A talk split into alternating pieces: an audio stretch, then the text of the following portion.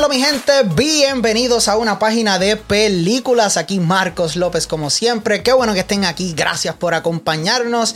Y miren, hay muchas cosas que están por salir en los servicios de stream. Ustedes saben, estamos súper modi por lo que Obi-Wan, que eso va a estar saliendo el 27 de mayo del 2022. O sea, estamos ahí al ladito, que estamos en 18 cuando estamos grabando esto. Estamos ahí al lado. Pero algo que nos tiene bien emocionados también es que Netflix va a estar liberando la tercera temporada de Love, Death and Robots, que es una serie que yo cuando empezó la pandemia les había hablado de ella y se las vendí como una versión animada de Black Mirror. A eso me refiero que cada uno de los episodios es completamente diferente al anterior, con una, un estilo de animación en este caso completamente diferente y pues que eh, toca temas de horror, comedia, sci-fi principalmente. Y ustedes saben que I'm all into that shit. So que eso era un must. Y pues como les dije, hablamos de la primera temporada. No me motive tanto a hablar de la segunda temporada por lo que les voy a decir en unos minutos.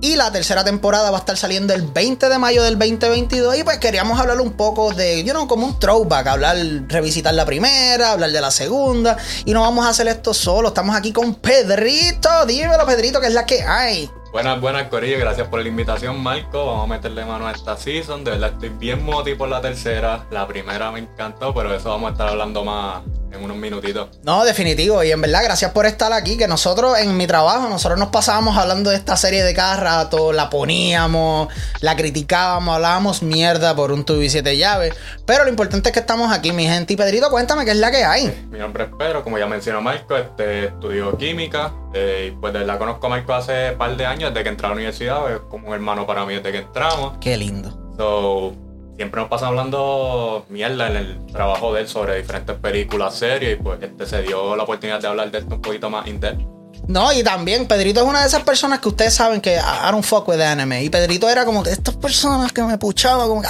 ve Demon Slayer. Y yo es como que, acho, no. Pero por fin lo logramos, está empezando un poquito. Ey, terminé Dead Note, terminé Dead Note. Está buena. Está súper dura. Diablo, loco, cuando mataron a Light al final. Más spoiler. Cuando mataron a Light al final. Yo como, diablo, está brincando como lagartijo cuando le meten un cantazo. ¿Qué está pasando aquí? Nada, está súper buena. En verdad, como que me voy a ir en un rabbit hole porque no me esperaba que esa serie me iba a gustar tanto como me gustó. Es que lo que es de no, una serie que es súper buena para empezar.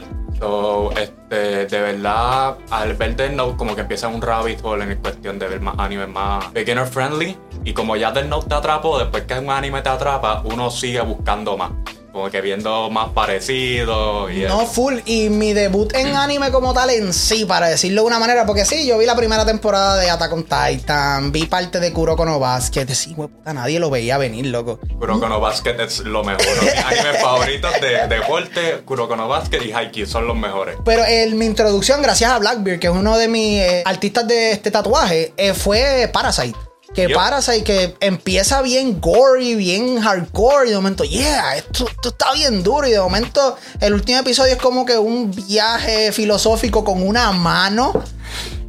¿Qué? La mano te hace cuestionar toda tu existencia. Loco, que, ¿qué? Esto que estás diciendo tiene un poquito de razón. ¿Qué? Un poquito. Es como que, loco, ¿qué yo estoy haciendo con mi vida? Gracias, Miggy. es como Mewtwo cuando termina hablando con Mew y solamente entendemos a Mew que es como que Mew y es como que tiene razón. Tiene razón. No, pero cuando Mewtwo se tira el comentario ese de que no, no, no somos, ¿qué es lo que él dice? No somos quien. No somos quienes estamos destinados a ser, sino lo que hacemos. Algo así fue que Eso no lo dijo Nelson Mandela. Eso lo dijo, Mewtwo, el caderú de los caderúes. pero estamos aquí, mi gente, como les dijimos, vamos a hablar de la segunda, primera y segunda temporada de Love the Robot. Y vamos a estar hablando un poquito de la tercera, que esperamos ver. Y entre otras cosas. Pero vamos para encima, obviamente vamos a estar hablando con todo tipo de spoilers. Y esta es una serie que lleva mucho tiempo en Netflix.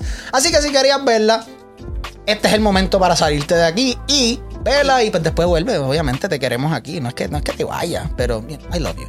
El punto, vamos para encima, Pedrito, y vamos a estar hablando primero de la primera temporada. Ya yo hice un review de lo que es la primera temporada. Así que yo quiero saber qué te pareció a ti la primera temporada, comenzando con Love, Death, Robot, los tres robots. Cuéntamelo. Pues mira, ese episodio a mí me encantó, porque es como que no sabes nada de la serie y, y empieza como que un humor de unos robots en un mundo apocalíptico que literalmente se basa en que los humanos nos morimos porque dañamos el ecosistema. ¿Cómo nos va a pasar?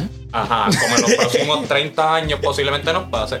Y porque le dimos pulgares a los gatos. ¿Verdad que sí? Porque nosotros haríamos eso. No sé, pero honestamente a mí ese plot twist al final fue como que. No, eh, fue raro, pero honestamente esto fue uno de los episodios que me capturó bien duro, porque no fui el primero que vi. El primero que vi fue Sony's Edge, que vamos a estar hablando más adelante. Pero a mí me encantó el humor de este episodio. No, la pirámide se robó el show. Que cuando él pone el, el- la, la bellonera y empieza a mover el cuello para los dos laditos. Show me what you got, big boy. No, ahí me mata cuando está jugando con la bolita. Y él dice como que, ah, ese es el big human. Um... Ay, es como que la- lo más que la capacidad humana puede tener para entretenerse. A mí eso me explotó. Bueno, en la pandemia nos enseñó que eso no está tan lejos de eso. so no, la que- capacidad está ahí al lado. No, y me gustó mucho como tal, cómo representaron a los personajes, porque Mm. los tres robots, cada uno tiene una personalidad bien, bien distintiva. Ajá. A mí me encanta también que el robot, eh, se me olvidó el nombre del el alto. El Xbox. El Xbox. es básicamente el nieto, el tatara, tatara, tatara nieto de un Xbox. y que el pequeño es de un Kids Monitor. Que literalmente dice, ah, no hicimos, no hicimos bien el trabajo, por eso estamos aquí. Y vemos un bebé muerto en un, en un car seat. ¿Qué diablo es lo que está pasando aquí? Pero me gusta mucho también que, hablando, quedándonos con el de Xbox, eh, me gusta mucho que él es la audiencia, de cierta Ajá. manera, porque el chiquito se lo quiere vacilar. Sí. Eh, y la pirámide en sí, lo- el vacilón de ella es que ella es bien stoic. Ella literalmente empieza con algo bien filosófico. Ay, ¿por qué los humanos se murieron?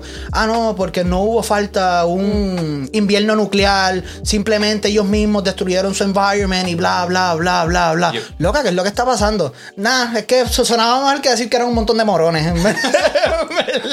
No, pero que me encanta es cuando dice, ah, sí, pues ellos fueron creados por, una, por un ser superior que vinieron del polvo y... Ah, de verdad viene una sopa caliente de, de microbios y átomos. ¿Y qué me dices como tal, quedándonos con eso de los gatos, volviendo? Eh, la, in- la introducción del gato en sí a mí me dio mucha, mucha risa. Porque ellos como que, ah, ¿y qué, qué estamos haciendo con este gato? Ah, mirándolo, eso es lo que los humanos hacían durante mucho tiempo. Buscaban videos de gatos en el internet y esto era de las cosas que más se movía. ¿Qué te pareció eso? Porque es asquerosamente real. No, eso a mí me encanta porque es como que tan, es que volviendo a lo que ya dice la capacidad humana al principio, es como que se mantiene en la línea y es como que, bueno, pero pasamos el tiempo viendo videos de gatos. Yo busco a tailandeses haciendo casas con barro y palo. Papi, tú sabes cuánto- cuántas madrugadas yo he perdido con esos tipos. Que recientemente le enviaron, YouTube les envió el, Sí, creo- la placa, Sí, no recuerdo si fue la, fue la de oro, ¿verdad? O la de oro. Que esa es la del millón, ¿verdad? Sí, pero yo creo que ya están por encima de eso. Ese, papi, de, eh, esa, si esa gente tiene 500 millones de views, 250 millones son míos. Ah, Y, luego, como 100 son míos, porque en la pandemia definitivamente me pasaba viéndolo. Ellos hacían casas con, con chorrera, Loco, que exacto. chorrera y agua. Exacto. Y aquí como tal el gobierno de nuestro país tarda cuatro años, cinco años en hacer un- una rotonda que no sirve al final. O 10 años de arreglar un roto. Los, los rotos no se arreglan, simplemente se parchean y ya, Pedrito, por favor, Pa' respeta los volver- rangos. Para volver al mismo roto dos años después. Claro, porque tienen que demostrar que están haciendo Pues algo. claro, es como único hacen algo. Lamentablemente, ese es el problema de nuestro país, mi gente, y de la política en general. Pero en sí, los tres robots es un episodio como tal que en Netflix es el primero que estamos viendo en estos momentos y yo siento que es una excelente introducción. Sí, porque es que te captura, como que rápido ves como esta, esta serie es como que tiene un humor negro, pero a la misma vez como que interesante, como que habla un poquito más, te enseña que es una serie diferente. No, y de cierta manera me encanta porque empezamos con estos tiros, con estas tomas de una ciudad destruida, calaveras, gente muerta, y eventualmente como tal vemos este robot bien imponente y que es lo primero que dice, we're fucking lost, man. Realmente están turisteando. Ellos están turisteando en una ciudad destruida. Viendo cadáveres, esqueletos, bolas de baloncesto. Exacto. ¿Qué, qué, qué más tú vas a hacer? O sea, no hay más nada, papi, no hay nada que hacer en esa ciudad. Pero definitivamente esto es un episodio que a mí me gustó muchísimo. Y tiene, como dice Pedrito, tiene de todo. Tiene humor, sci-fi, tiene filosofía de cierta manera. Porque aunque estamos diciendo como tal que se vacilan todos estos conceptos, la pirámide en sí dice un montón de cosas que es como que, damn, that's fucking true. Que es algo que me encanta, bien, bien brutal. Y algo que les quiero mencionar de esta serie, si no la han visto y estás aquí, gracias. El- literalmente el episodio más largo de la primera temporada tiene, dura 17 minutos, si no me equivoco. Sí, está de los 17, 18 minutos Sí, por ahí. 17, 18 minutos son los más largos y el más corto dura 6 minutos. Que esto es una serie, literalmente un season, serie, que tú puedes sentarte y verla en un solo día. O menos, porque yo la vi 4 o 5 horas tops. Sí, sí, real. Que es una serie como tal que si tú estás enfermo o está Ajá. lloviendo bien alcohol o estás enchochado, no quieres salir, ese es el punto. Te puedes sentar un par de horas, te fuiste y ya, literalmente consumiste una serie completa. Y no tienes que verlo en orden predeterminado. Puedes brincar el episodio y de verdad no contribuye nada a la historia, no te va a afectar. Es como que pues viste Three Robots y de repente quieres brincar a, qué sé yo, el séptimo episodio. Puedes hacerlo y no te afecta en nada. Exactamente, que eso es algo que me gustó mucho porque hay par de episodios en la serie que no son tan buenos que digamos. Y yo no los esquipié porque quería ver qué es lo que estaba pasando. Pero hay personas como tal que si no te capturan los primeros dos o tres minutos, pues se aburren y lo quitan. Exacto. Pero tú puedes brincar al próximo episodio y no hay ningún problema. Y hablando de eso, vamos para el próximo episodio que ese es Más allá de la grieta. A mí ese episodio me encantó, está en mi top 3. ¿Sí? Sí, definitivamente. Cuéntame más de Más allá de la grieta. Ok, básicamente son de un grupo de astronautas que están en un viaje interestelar que quieren llevar, si no me equivoco, un cargamento a otra galaxia, a otro universo, nunca especifican. Este, simplemente, simplemente dicen sector, más nada. Y entonces él se levanta, como que qué DH está pasando, dónde estoy, y se encuentra con, un, con una cara familiar. Cuando ese es su, como quien dice, su summer fling, por decirlo así. Su ex chichi partner. Exacto, su ex chichi partner. Y es como que, mira, ¿qué está pasando? Está, ah, mira, está tanto light years, creo, si no me equivoco, 100 light years de, de su punto. Y es como que imposible, que un routing error. Y al final se demuestra que de verdad él está en un sleep todavía, que nunca ha levantado. Y cuando despierta, se encuentra con alien slash araña. Pero tiene teta. Eh, that is true. la cosa es que los ojos de la están más abajo y las tetas están arriba. So es como que es un humanoid spider thing. Papi, eso no es humanoid, tú me perdonas, papi, ahí no hay break, ahí no hay break. Él le metió mano porque no sabía qué estaba haciendo. Pero tiene teta. So es humanoid. Te la doy. no, pero realmente cuando yo por primera vez vi este episodio, yo, in a way, I saw it coming. Porque es como que esto es demasiado perfecto. Te encontraste con esta jeva que tú tuviste hace mucho tiempo, que es súper atractiva.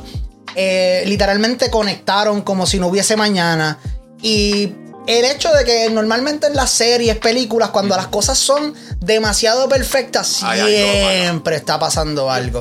Y volviendo a lo que tú estás diciendo de lo que ella es como que una araña demoníaca, extraterrestre, qué sé yo, es algo. Me gusta mucho que te lo estaba mencionando fuera de micrófono. Es que mi- si tú estás pendiente al episodio, hay muchas pistas relacionadas a que ella es un monstruo. Principalmente hay una escena donde cuando él se está dando cuenta de que, mira, esto no es real, tú sabes, en un momento dado, porque él empieza como que, no, tú me tienes que decir la verdad, que si esto, que si lo otro. Ella pasa por, una, por, un, so- por un light source y en el background se ve la luz de él, se ve la sombra de él y en ella se ven como un montón de tentáculos, patas. en eso. Loco, eso está brutal. Love the Robot, yo siento que es una de esas series que mientras más tú la ves, más detalles vas a ir encontrando poco a poco. Y eso fue algo que me fascinó de ese episodio en sí. Tengo que darle rewatch a ese episodio porque es mi favorito y no me fijé en Loco, eso. chequeate Tengo eso. que verlo de nuevo. Honestamente. Y tal, también te voy a preguntar, ¿tú crees que ese mundo, dimensión en el que él está, eso se puede considerar un tipo de limbo, ¿verdad? Sí, se puede considerar un limbo porque él está en un eternal sleep, por decirlo así. So, no está ni vivo ni muerto, está como que ahí. No, y se, se sigue repitiendo el mismo concepto, porque al final del episodio él vuelve y Sí. despierta y tiene la misma conversación que tiene con ella al principio. Exacto. A mí lo que me gustaría ver también es los otros compañeros de las cápsulas, a ver qué limbo tienen, a ver qué sueño tiene, qué sueño le está dando ese, ese humanoid thing. Oficialmente se llama así hashtag humanoid titty Make it happen, people, por favor. Pero honestamente, como tal, este episodio, aparte de que es un sci-fi horror que me gusta, sí, es un poquito predecible si has visto mucho sci-fi horror, pero es que yo soy un sci-fi horror junkie. Yeah. O sea, yo me como esa cosa con habichuelas, tostones y amarillos por el lado. Que es una cosa bien. aguacate. Y es todos los detalles, específicamente como estoy diciendo, porque tiene muchas cosas que tú al principio se te van. Se te van como tú. O sea, es tu episodio favorito y tú no te fijaste en todas esas Como la cosas. tercera vez que lo veo. Y no te fijaste en todos esos detalles. No. Y, y eso es algo bien cool. Y eso es parte del rewatchability que tiene esta serie. De verdad, esta serie no importa cuántas veces tú lo ves, vale la pena. No, definitivamente. Y más cuando son episodios que te capturan de esa manera. Sí. Y siguiendo con el próximo episodio, esto es uno de esos episodios que a mí no me capturó del A mí me todo. encantó. No está en mis top 3, pero a mí me gustó. Está como en los tops 8, por decirlo así. Pues Me háblame de la era de hielo, por favor, Pedrito. Pues mira, estos episodios que esta pareja está comprando una casa nueva, quieren ver lo que hay, y cuando ven, tienen una nevera con un freezer viejo, y él empieza a hablar como que mira, que la nevera de antes es mejor, porque el calor lo bota por arriba, y la pareja como que sí, sí, está bien. Diablo. Básicamente es lo que pasa. sí, sí, ya te vi. Sí, sí, sí, está bien. Pues entonces sirve una copa de vino, qué sé yo, y él coge un hielo para echarle al vino. Como que eso ya está ahí raro desde el principio. Rarísimo. Mereces que te come el Space Titty Monster. Pues cuando él empieza a tomar el vino es como que se siente algo raro y cuando ve el hielo tiene un mamut diminuto, pero like, tipo hormiga casi. Y es como que... Mi mente es una porquería. ¿Tú has escuchado la canción? El mamut chiquitito, quería volar. Mala mía, sigue con el mamutcito en hielo.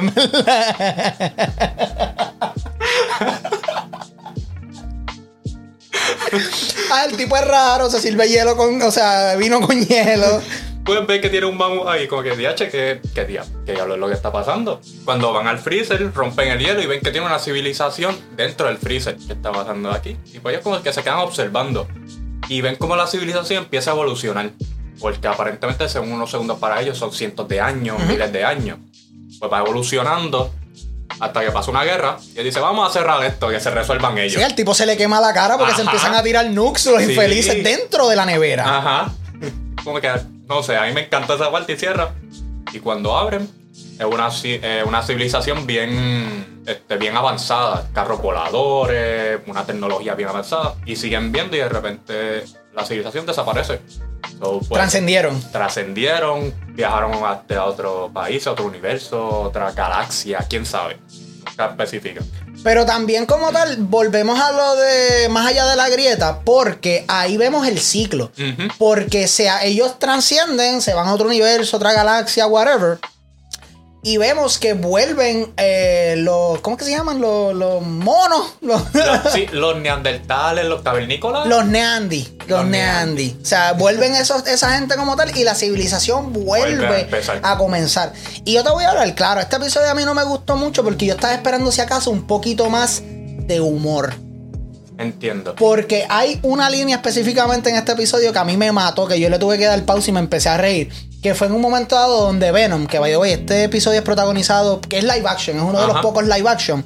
Es protagonizado por Mary Elizabeth Winstead, que ustedes pueden conocerla como Ramona Flowers en Scott Pilgrim, y Topher Grace, que lo. eh, ustedes se acordarán de él en Spider-Man 3 como el Venom más charro del universo. Definitivamente. Pues ellos como tal, en un momento dado están hablando, viendo la civilización, cómo va moviéndose, y él se tira como que eh, ellos nos verán como dioses.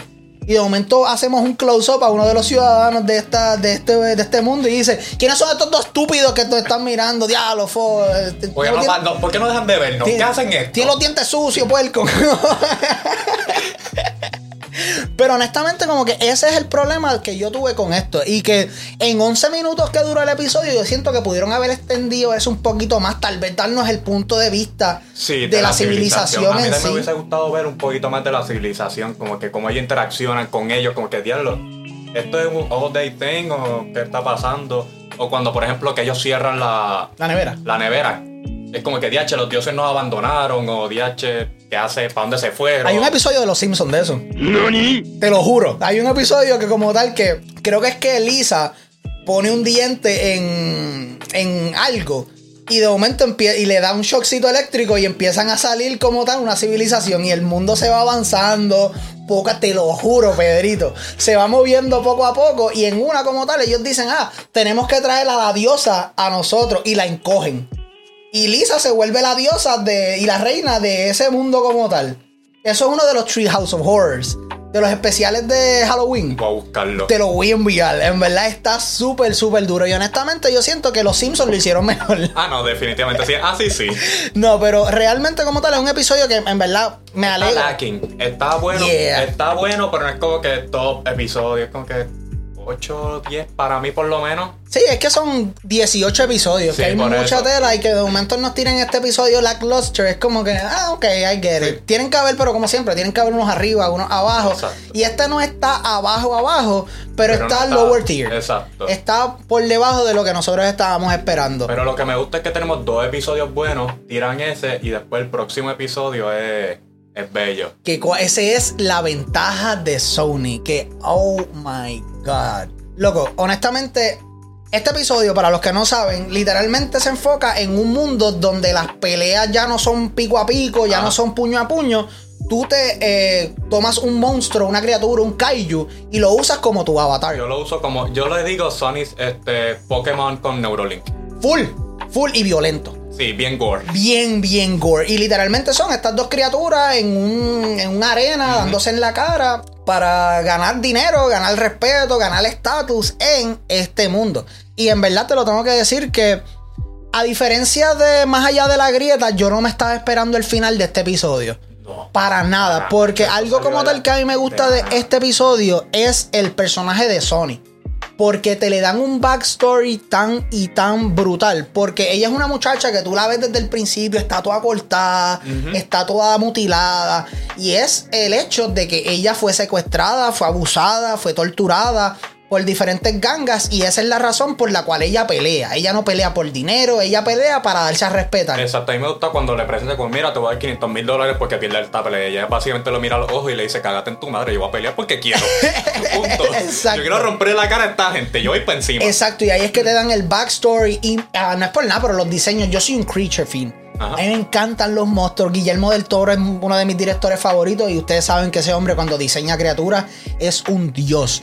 Y los diseños de las criaturas en este episodio no se quedan atrás para nada. Este, el director de este episodio este, trabajó mucho con lo que son los visual effects de Star Wars The Old Republic. Ah. Star Wars The Old Republic trabajó con el juego The Division de Tom Clancy, que verdad los diseños de ese juego, el, el mundo de ese juego es bien parecido a lo que es Sunny's Edge. Eh, real, pues eh, yo no he jugado ese juego. Eh, de verdad es, es como un mundo slash po- apocalíptico, un mundo que está en guerra siempre. So, de verdad es bien parecido con los diseños que tiene y también trabajó con los efectos de The Avengers Ultron. Oh, ok, ok, yo Voltron. Yep. That is dope. Y en verdad yo siento que esto, yo voy, yo puedo decir esto de muchos episodios de esta serie. Pero específicamente a mí me encantaría y yo vería una serie completa Sí, de, Sony's Edge. Un torneo completo de Sony's Edge. Que Eso sería. Una cosa salvaje. Sin mencionar que este episodio es sumamente gory. Yep. Sumamente gory. Criaturas a un lado. Ajá. Like, tenemos un momento dado en el que, pues, estamos en spoiler territory full. A ella la traicionan. No tanto que la traicionen, sino como que el tipo que no. Este. El viejo, se me olvidó el nombre de ese tipo. Tito. Tito. Tito viejo. pues manda básicamente a su kaiju miniatura, que está en un humanoid, a matar a. a Pero a le satea primero.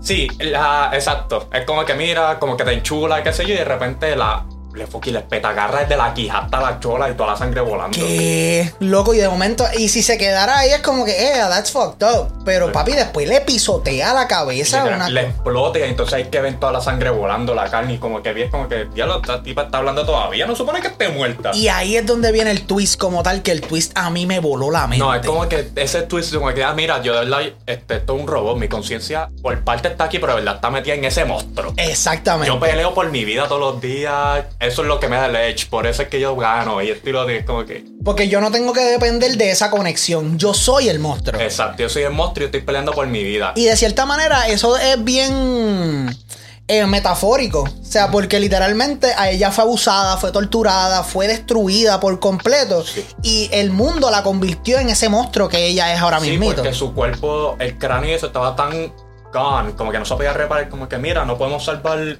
la conciencia para que el cuerpo sea funcional con la conciencia dentro. So, vamos a dárselo al monstruo.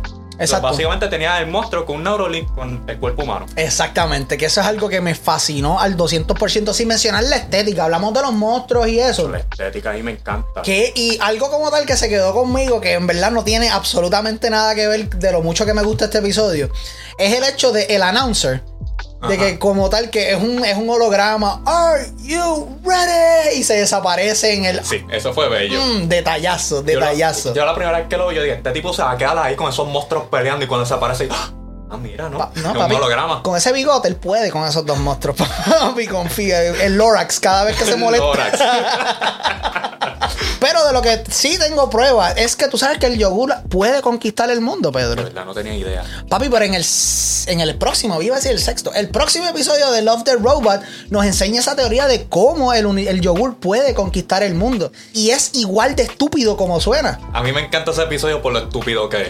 Exacto, porque hay otro episodio en esta serie que puede ser igual de estúpido, pero no da en el clavo. No, este tiene el perfecto nivel de estúpido con seriedad. Es como que tiene ese balance. Yo siento que es ellos se lo toman tan y tan serio que es lo que hace que dé risa. Porque si fuese como que tal, como que, ah, yogur conquistando el mundo, jaja, no, no, no funcionaría. Literalmente te el backstory completo del yogur, de cómo el yogur llegó a conquistar ese mundo. ¿Y qué quería el yogur en cambio de dejar el resto del mundo quieto? Era Ohio. Mira, deme en Ohio. Literal, él solamente quería Ohio, él no quería más nada. Pero te enseña como tal que me encanta que eh, Ohio se convirtió en una utopía en el Sí, mundo. es un país primer mundo. Se volvió un país primer mundo sin problemas económicos, sin violencia, sin nada. Todo perfecto. Y me encanta que él le da una instrucción al presidente. Mira, toma este manual, sigue esto al pie de la letra y todo va a estar bien. Tú vas a estar igual de cool que nosotros. Sí, tú vas a estar súper bien. Estados Unidos va a ser este, una ciudad primer mundo, una utopia. Todo el mundo va a querer venir. No hacen caso como los humanos que son. Y la cagan. Y de momento el yogur para. dice, mira, ustedes no, ustedes no están puestos para gobernarse ustedes mismos. Fírmame aquí que yo voy a ser el líder del, del mundo libre y se acabó. Y lo hace. Lo hace porque le embarró tanto y tanto y tanto que la economía se fue a la mierda. O sea, había gente que cocinando bebés en el en, en- En- en en la calle. zapacón. En un zapacón, loco. Pero realmente esto es el episodio más corto que tiene la primera temporada. Y honestamente me gusta que sea así de corto. porque- Completamente de acuerdo. Porque si lo hubiesen extendido, yo pienso que lo hubiesen cagado con el episodio. Completamente de acuerdo. es como que tienes seis minutos, si no me equivoco, creo que son, para hablar del, del yogur y eso. Y técnicamente es menos de seis minutos, porque nada más el outro es como un minuto y pico. Real, los créditos Los y toda la cosa. es como un minuto y pico. so, vamos a ponerle cuatro minutos de episodio. Y de verdad lo hacen perfecto, porque te explican el backstory del yogur. Te explican lo que pasa durante el, eh, el yogur siendo gobernador de Ohio. Mejor que Pierluisi. Definitivamente. Te explican cómo él arregla el planeta, cómo arregla todo. Y cómo él llega al punto de como que, mira, los humanos nunca van a hacer caso al 100%. so, yo me largo. Exacto, que ellos literalmente dicen cheque y se van porque el mundo está tan y tan eh, esbaratado en cuestión de cómo es los, los humanos lo están Exacto. tratando y eso que ellos dicen, mira, nosotros hemos hecho nuestro trabajo, pero ustedes no ponen de su parte, Exacto. so bye.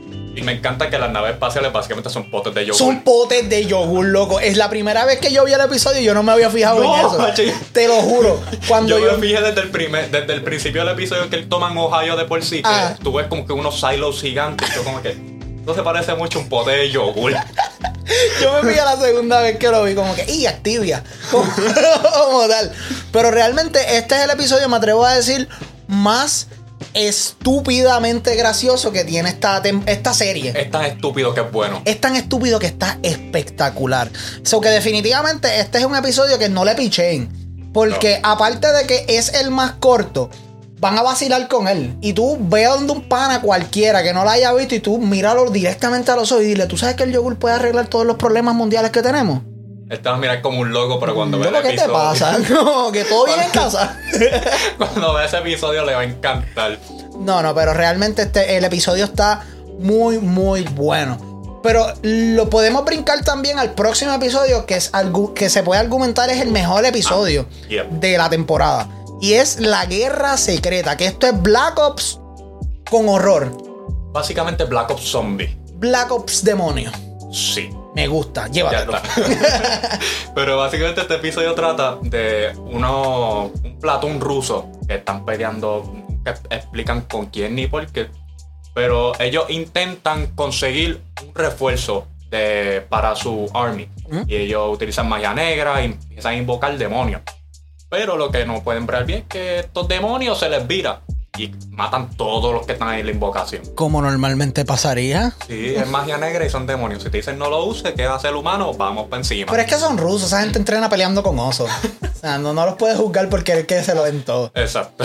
Pero realmente a mí me gustó mucho este episodio por el simple hecho de la estética también. No, esa animación fue bella y me encantó. Brutal, brutal, brutal, brutal. Y tú me ibas a volar la mente ahorita porque tú el director de esta de este episodio, que no voy a intentar pronunciar el nombre, Porque es ruso. porque es ruso y, no, y yo no peleo con oso.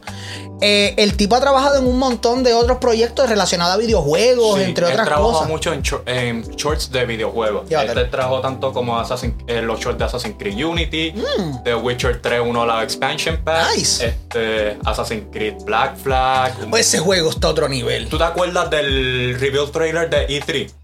Ajá, eso lo hizo él. Él lo hizo. Qué duro pelea con osos, definitivamente. Yo- el tipo de verdad es un caballo. En Final Fantasy también trabajó en Charter 4. Trabajó en un montón de proyectos y de verdad uno se queda. Ah, en Watch Dogs. Uh, ¿en serio? También, lo, él trabajó en todo lo que son los shorts de Watch Dogs y todo el de Uncharted 4 fue el del TV spot. So, él hace más los cinematics. Y él Oh, trabaja mucho en los cinematics de los videojuegos. De Halo 4, el prologue, el ending. Like, trabajó en muchos proyectos de videojuegos que de verdad tú te quedas como que. Y algo como tal que yo no me esperaba de este episodio, porque el- los episodios son tan cortos que muchas personas pueden decir como que, ah, es que tú no te puedes relacionar con los personajes, no te puedes... Loco, yo sentí por cada uno de esa gente, no voy a pronunciar los nombres porque, again, son rusos, pero eh, honestamente cuando tenemos al tipo principal, que es el comandante, el general, con su squad, mientras van matando al squad, tú, diablo, fulano, diablo, Víctor, diablo, Dimitri, diablo, esto, lo otro, bla, bla, A mí me bla, bla, encanta bla. al final cuando ellos van a hacer como que el last stand y entonces le dice al hijo. re- Que tú no- que nunca te enteras nunca que te él dijo. enteras. Tú te enteras cuando te dice son that's an order o an order y ahí se va. No, no, porque No. el- no, en el momento como tal, porque durante todo el episodio, el tipo, el general está siendo bien harsh con el chamaquito, con Es el más verdad, joven. Él tenía como que un tipo de instrumento slash ukelele que. Sí, ser. y él se lo quita y cada vez que el chamaquito dice algo es como que no, para acá, para acá. Y es como que, ok, está siendo extra harsh porque es el novatito o algo por el estilo. Pero lo que tú te estás, lo que tú estás diciendo, papi, este fue el último que yo vi como tal. Solo tengo, mira, mira, mira, fresco, como yogur que se va para el espacio. Loco, eh, es el momento dado que él le dice como que "Ah, tú eres nuestra última esperanza. Tienes que ir al- a la base y decir que tienen que bombardear todo este lado. Y Ajá. él le dice, mira, yo no me voy a ir, o sea, yo me quiero quedar con ustedes. Vete, es una orden. Father, no. Yep, Loco, es a mí verdad, eso me es dio un clase de puño. Es que es bien sentimental porque literalmente es el único que sobrevive todo el platoon. Todos mueren peleando. Y entonces el comandante, cuando activa la bomba, no hace nada. Nah. Se explotan todos básicamente, cae la piedra y cuando ve el próxima, la próxima escena están todos ahí. Como si no hubiese pasado nada. Sí, es que esa es la cosa, porque es que eran demasiados. Porque en el momento en el que ellos van a hacer ese last stand, ellos querían como tal tapar la entrada. Y tapar el hive que Exacto. Tapar el hive porque son tipo abejas, hormigas. No sé qué rayos son. Son pero algo. Son demonios. Son locos. yogures. Pero Yogur no son porque hubiesen resolvido el problema. resuelto. Es verdad. Te quiero. Pero literalmente tenemos ese concepto y ellos explotan y parece que ponen los explosivos mal o explotan mal y la montaña se cae. Para mí que, que ellos no sabían que era un tipo hive. Ellos pensaban que era una cueva y ya. ¿Tú crees? Sí, porque ellos nunca se ellos nunca entraron full adentro. Sí. Ellos fueron como que al entrar, como que mira, vamos a tapar esta entrada.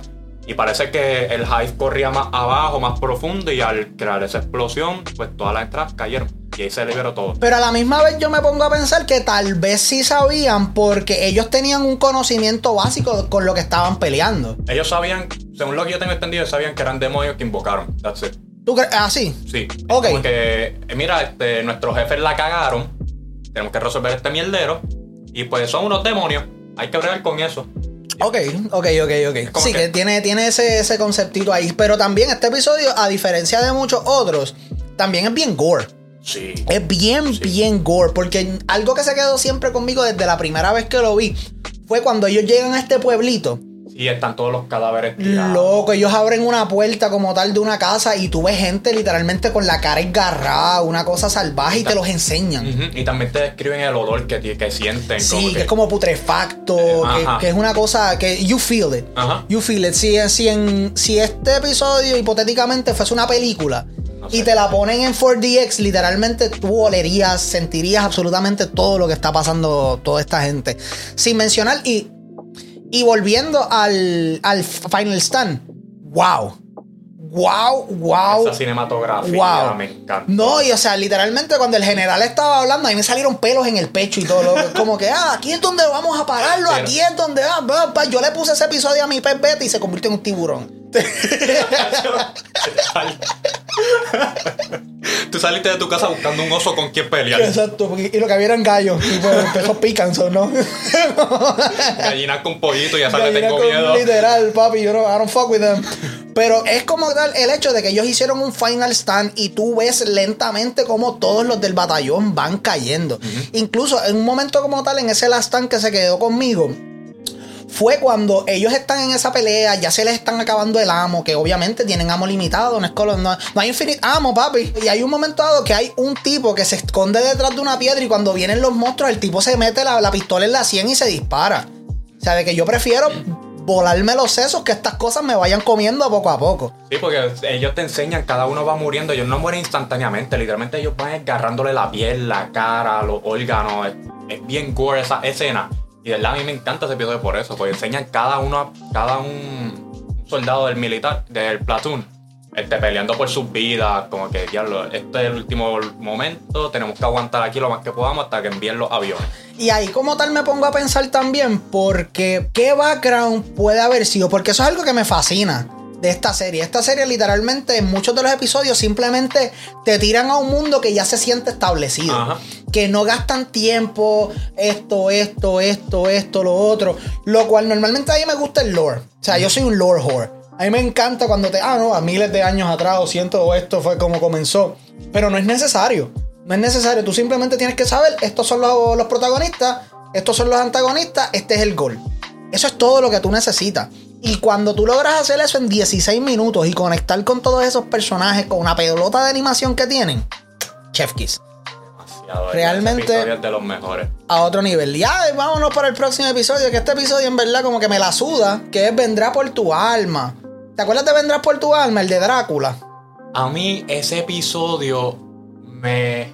No lo odié, pero no me encantó. Yo la primera vez que lo vi me gustó mucho. Y en el Sí. rewatch yo sentí como que eh, le falta. Sí, pero es que me, es como el primer episodio, como que hay un tema constante. Los gatos. Yeah. Es verdad, los, gatos. Te fijas, muchos episodios vuelven a lo mismo. Los gatos. Pero sí, este episodio principalmente es de una expedición arqueológica que están excavando y toda la cosa y descubren la tumba de Drácula. Lo despiertan y pues empieza un reguero. Sí, porque ellos pensaban que ese tipo estaba muerto ya.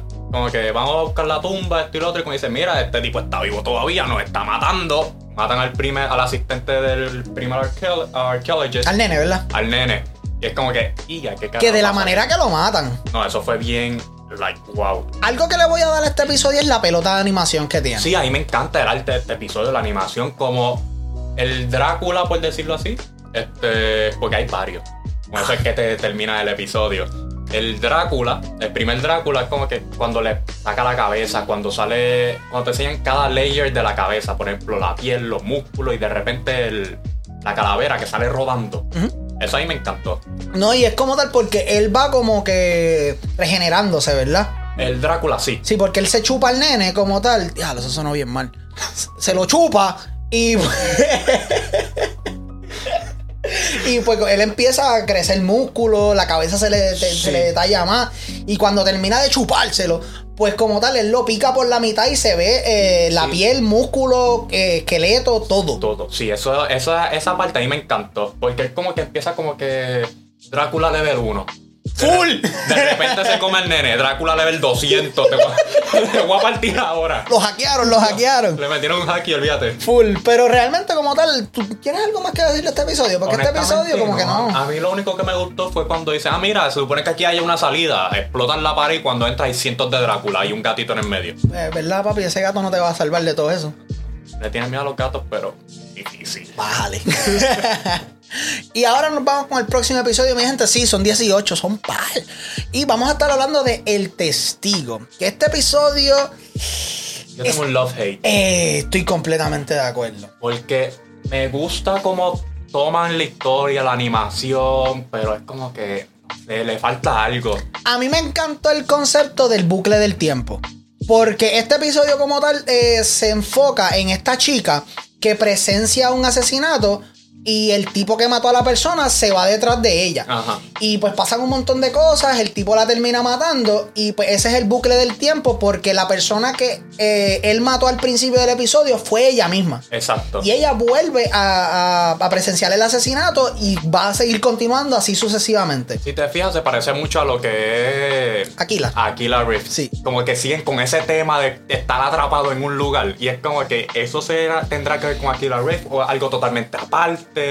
Y es como que, no sé, como que. Es que como a diferencia de Black Mirror, que es una serie que yo uso mucho para vender esto. Sí, pues es que se parecen un montón. Sí, o sea, por lo menos en Black Mirror hay diferentes detallitos on screen. Ya sea música, ya sea una marca de cigarrillos, ya sea esto, lo otro. Sí, que representan como que están unidos en cierta parte. Exactamente. Aquí Pero en esto, en esto como tal son más temas que cualquier otra cosa. Pero eso no hace un hook de la manera en la que se supone Es que lo como que haga. te pone a especular, a hacer teorías, pero como que no te, nunca te dice como que mira, sí, están unidos. O And that's mira, fine. A mí me encanta eso, es como que te pone a especular. Que un episodio te ponga como que a pensar qué va a pasar después.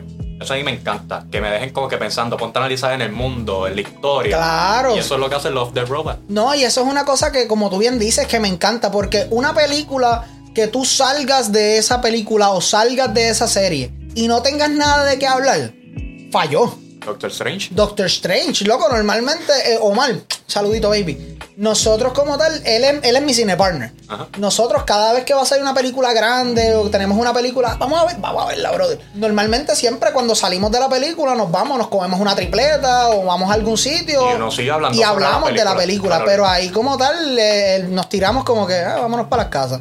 Sí, es como que tú sales de esa película y, y no, como que no hay tema de qué hablar. Uno se queda como que. ¿Eh? Si quieren escuchar más de eso, váyanse, denle más para bajito, que se supone que está ahí el episodio donde yo estaza, no le estasajo, porque tiene cosas buenas.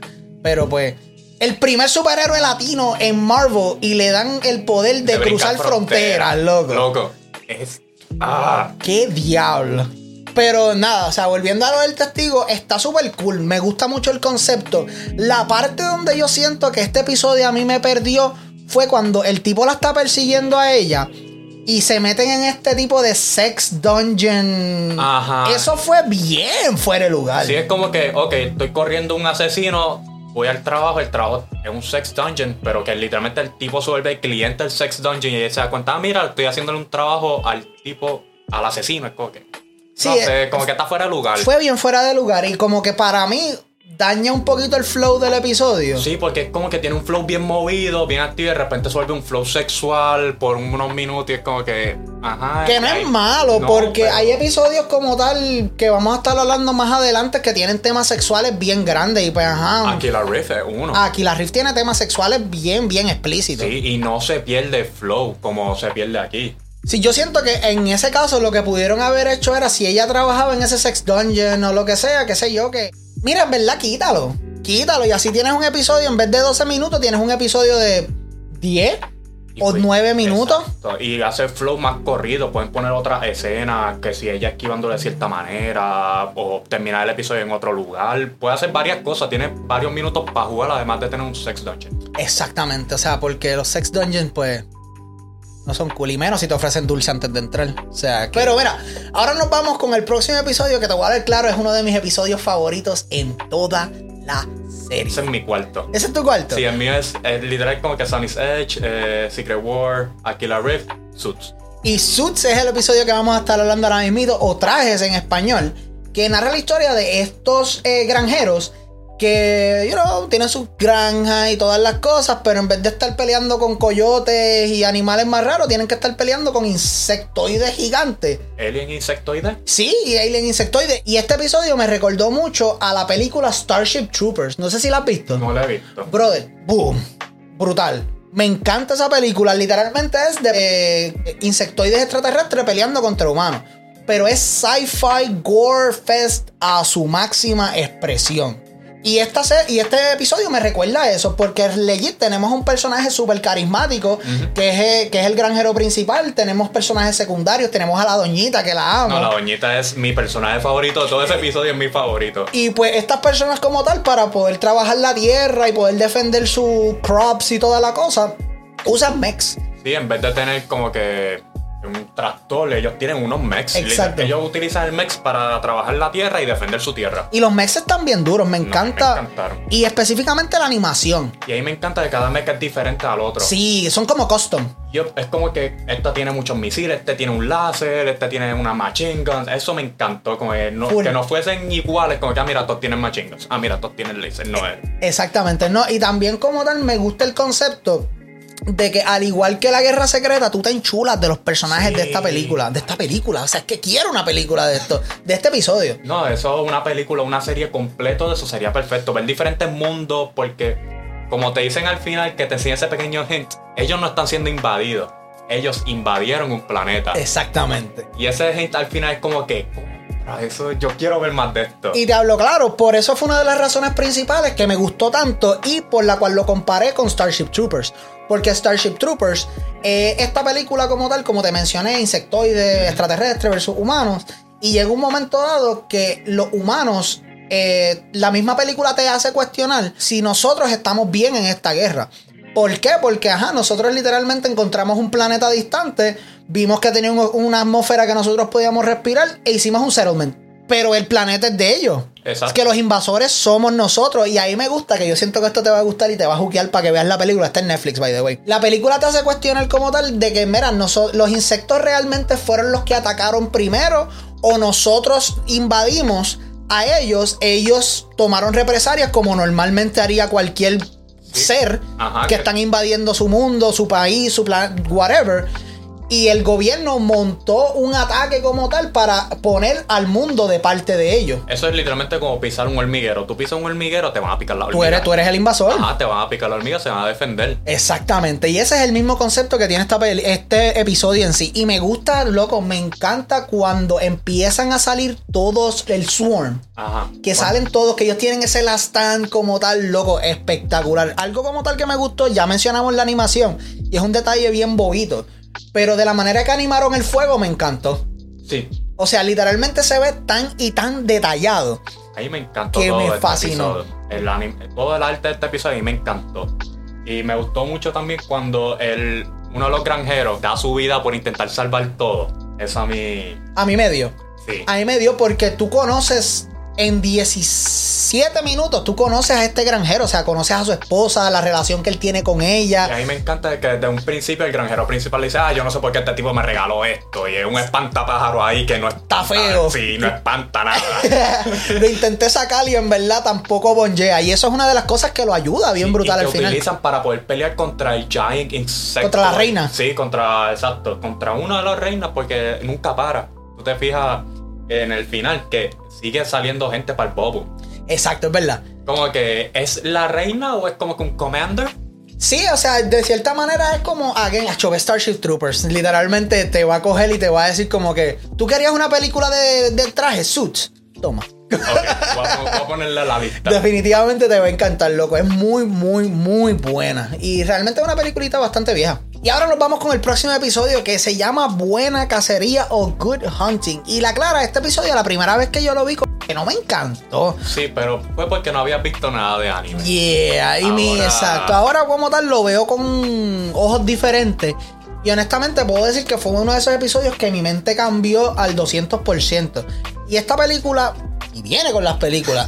Y este es Como que, no- como que te llamas una página de películas. blog.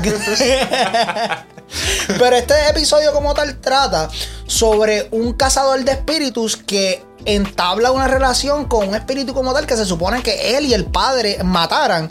Y él pues mira, no, o sea, si ella no ha hecho nada malo, lo libera y eventualmente siguen creando una relación, amistad más que cualquier otra cosa. Y pues en verdad pasan un montón de cosas bien fucked up en este episodio. En la clara, este episodio no es tan gory como otros en la temporada. No, pero el tema es bien fuerte Sí. porque básicamente se parece mucho a lo que el tráfico humano que podemos experimentar en cualquier momento aquí en En el mundo real. el mundo real.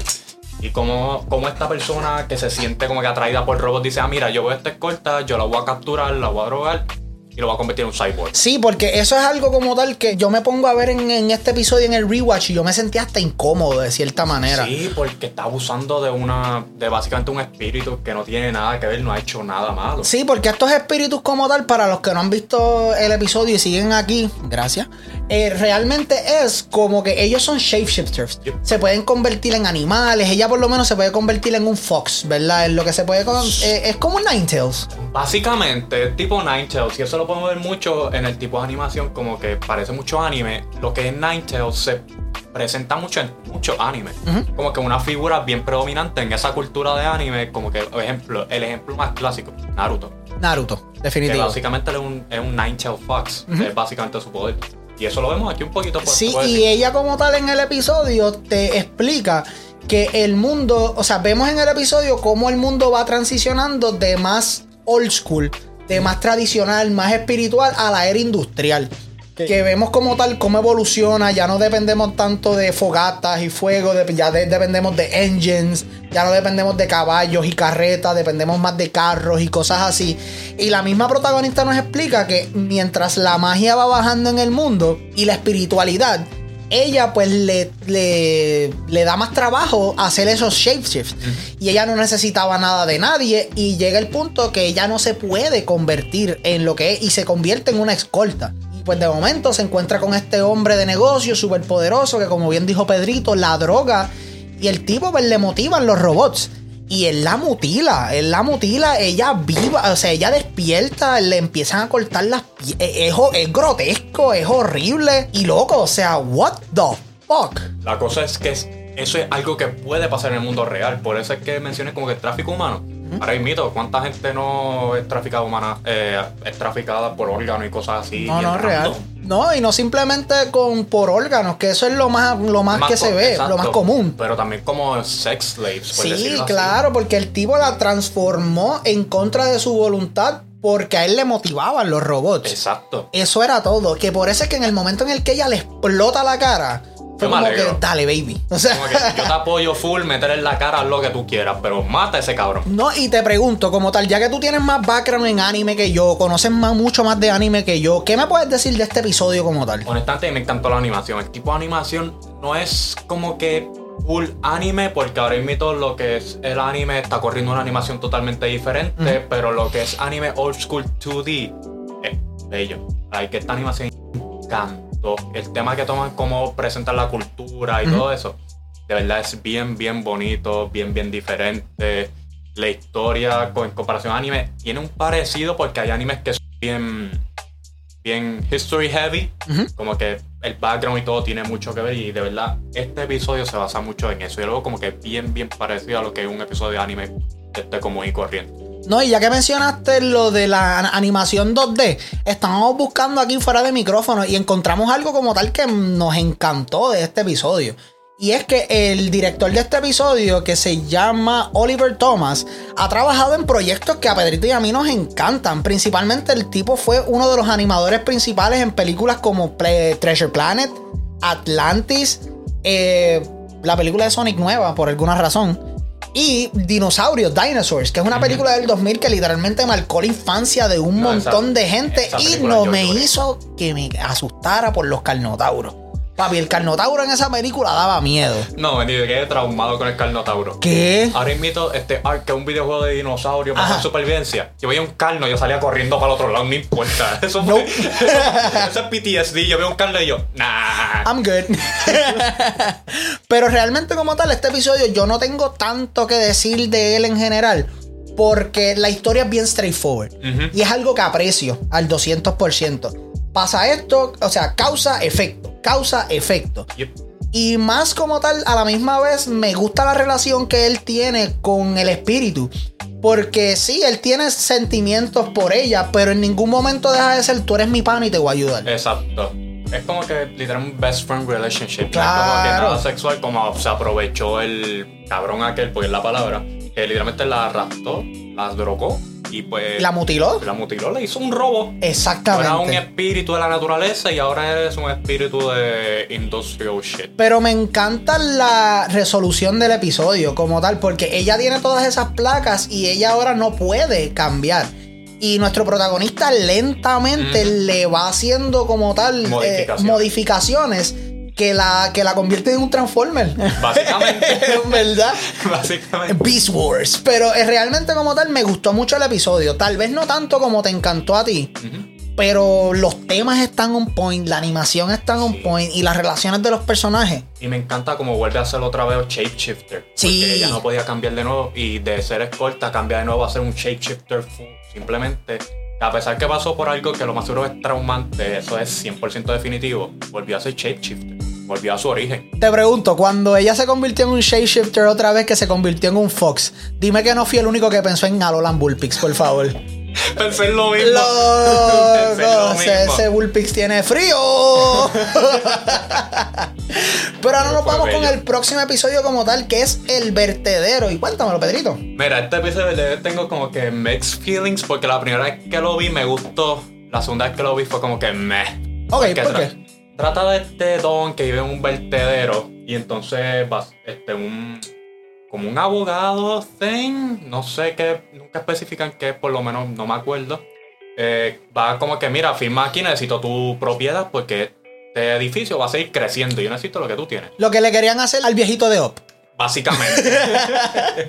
Básicamente. Y entonces él dice, pues mira, este, siéntate ahí, vamos a hablar. Cuando yo me acabe esto, si estás vivo para cuando se acabe esto, pues yo lo firmo. Empieza a contar la historia de cómo él se sentó a beber con un viejo compañero. Escuchaban un ruido y este compañero va como que a ver qué leche. Y él desaparece. Error. First thing, siempre que escuchas un ruido, no vayas para allá. No importa dónde sea, no vayas para allá. Full. Dice, voy para allá. Y entonces busca el pana, qué sé yo, y no lo ve. Y de repente ve un monstruo gigante de basura. Que vive de la basura. ¿Cómo es que se llama el Pokémon de basura? Eh, Garbodor. Eh, ve un Garbodor, Ve un Garbodor. no un Trubbish, que es la fundita, pe- la fundita pendeja. Adorable, exacto. Sí, es Garbodor. Literalmente una montaña de. Pero sí, o sea, yo estoy contigo, pero yo, o sea, in a way. Porque yo soy completamente lo contrario. Sí, estoy de acuerdo que el episodio pudo haber mejorado ciertas cosas. Pero yo la primera vez que vi este episodio, yo fue como que un super meh. A mí no me gustó. Pero en un rewatch, yo le encontré tanto meaning a este episodio. Y es el hecho como tal, de la manera en la que yo lo vi, es esta es la manera en la que lo- las leyendas urbanas y los mitos se crean. Sí, por eso me gustó, eso me encanta del episodio, pero fuera de eso como que no veo más nada. Como que, mira, voy a buscar tu terreno, te voy a contar una leyenda urbana, aparece la leyenda urbana. That's it. Eso es como Giovanni Vázquez, o sea, como... No, pero lo, Giovanni Vázquez una leyenda urbana hecha realidad. Literal. Pero realmente como tal, el episodio tiene muchas cositas chéveres, pero overall, yo siento que ese fue el hook mío. Que de que esto, así es que se crean las leyendas urbanas, o sea, los mitos, la, todo, o sea, Sí. porque así no es que pasa algo y ya, es algo como tal que tú lo dices, tú se lo dijiste a alguien, pero esa persona le cambió un, un detalle y lo seguiste para adelante, y lo seguiste para adelante. Pero la cosa es que en este episodio, a pesar de que como único se está transmitiendo la leyenda urbana es por el viejo. Porque el abogado literalmente muere ahí mismo. Ah, no, definitivo, pero a la misma vez como tal nos tenemos que pensar porque hay una línea que dice el viejo en una parte de que no todo el mundo que pasa por aquí sobrevive. No todo el mundo. Exacto, que puede haber sobrevivido. So, pueden haber sobrevivientes y esas personas como tal, ah, yo fui un vertedero y había un Garbodor, loco, o sea, súper random. Y como tal, esa a mí me gusta porque así es que se riegan las leyendas urbanas. ¿Tú te acuerdas el mito que hay en Puerto Rico de en Puerto Rico del perro que estaba esperando al owner en la playa? ¿Nunca has escuchado de esa?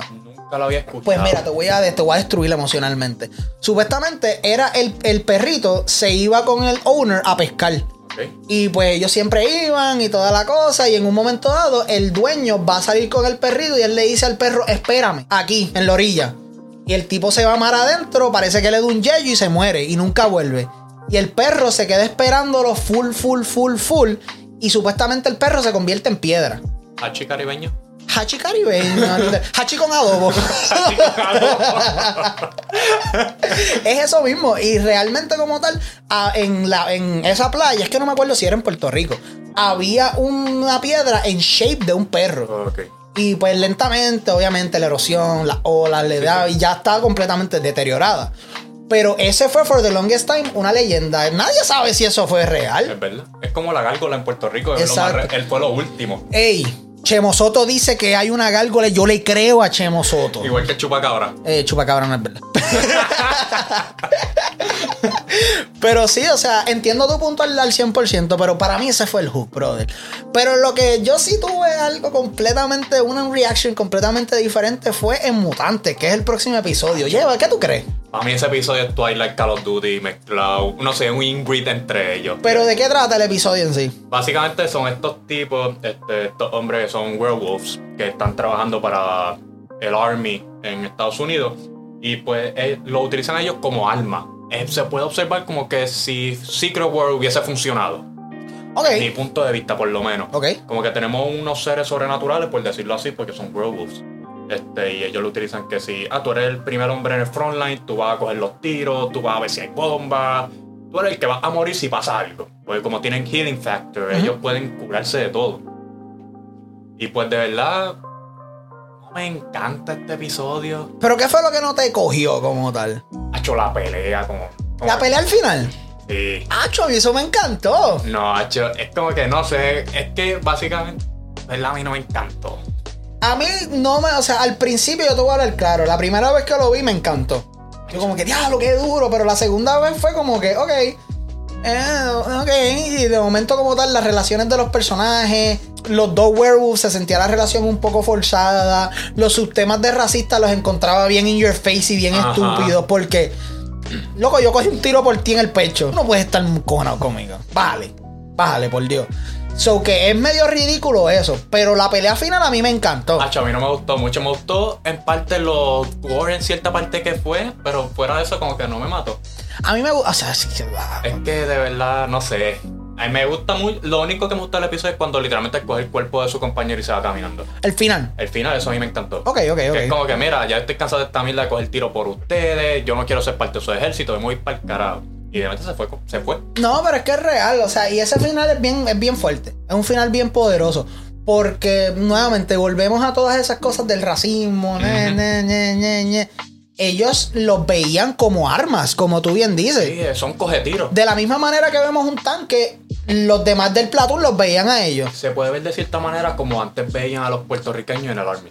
Full, full, full. Eran los frontline. Ellos, mira, estos son latinos, vamos a zumbarlo para allá. Si murieron todos, pues está bien. Tenemos que mm, eh, mejorar las estrategias para que los blanquitos que vamos a tirar ahora, pues no, no, no los esbaraten. Se puede ver de esa cierta manera, pero no sé. Como Pero que- para mí fue muy in your face. Sí, como que la historia fue también bien genérica en cierta parte, porque es como que, mira, tenemos un enemigo, el enemigo invadió, vamos a matar al enemigo de nuevo.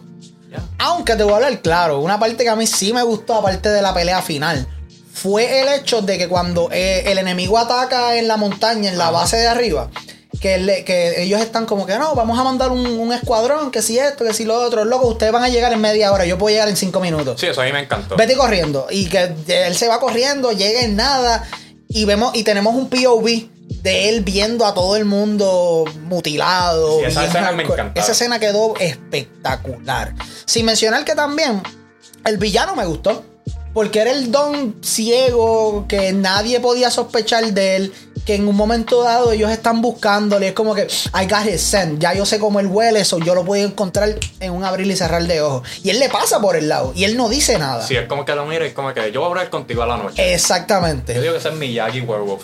Miyagi Werewolf. Middle Eastern Miyagi Werewolf. Miyagi.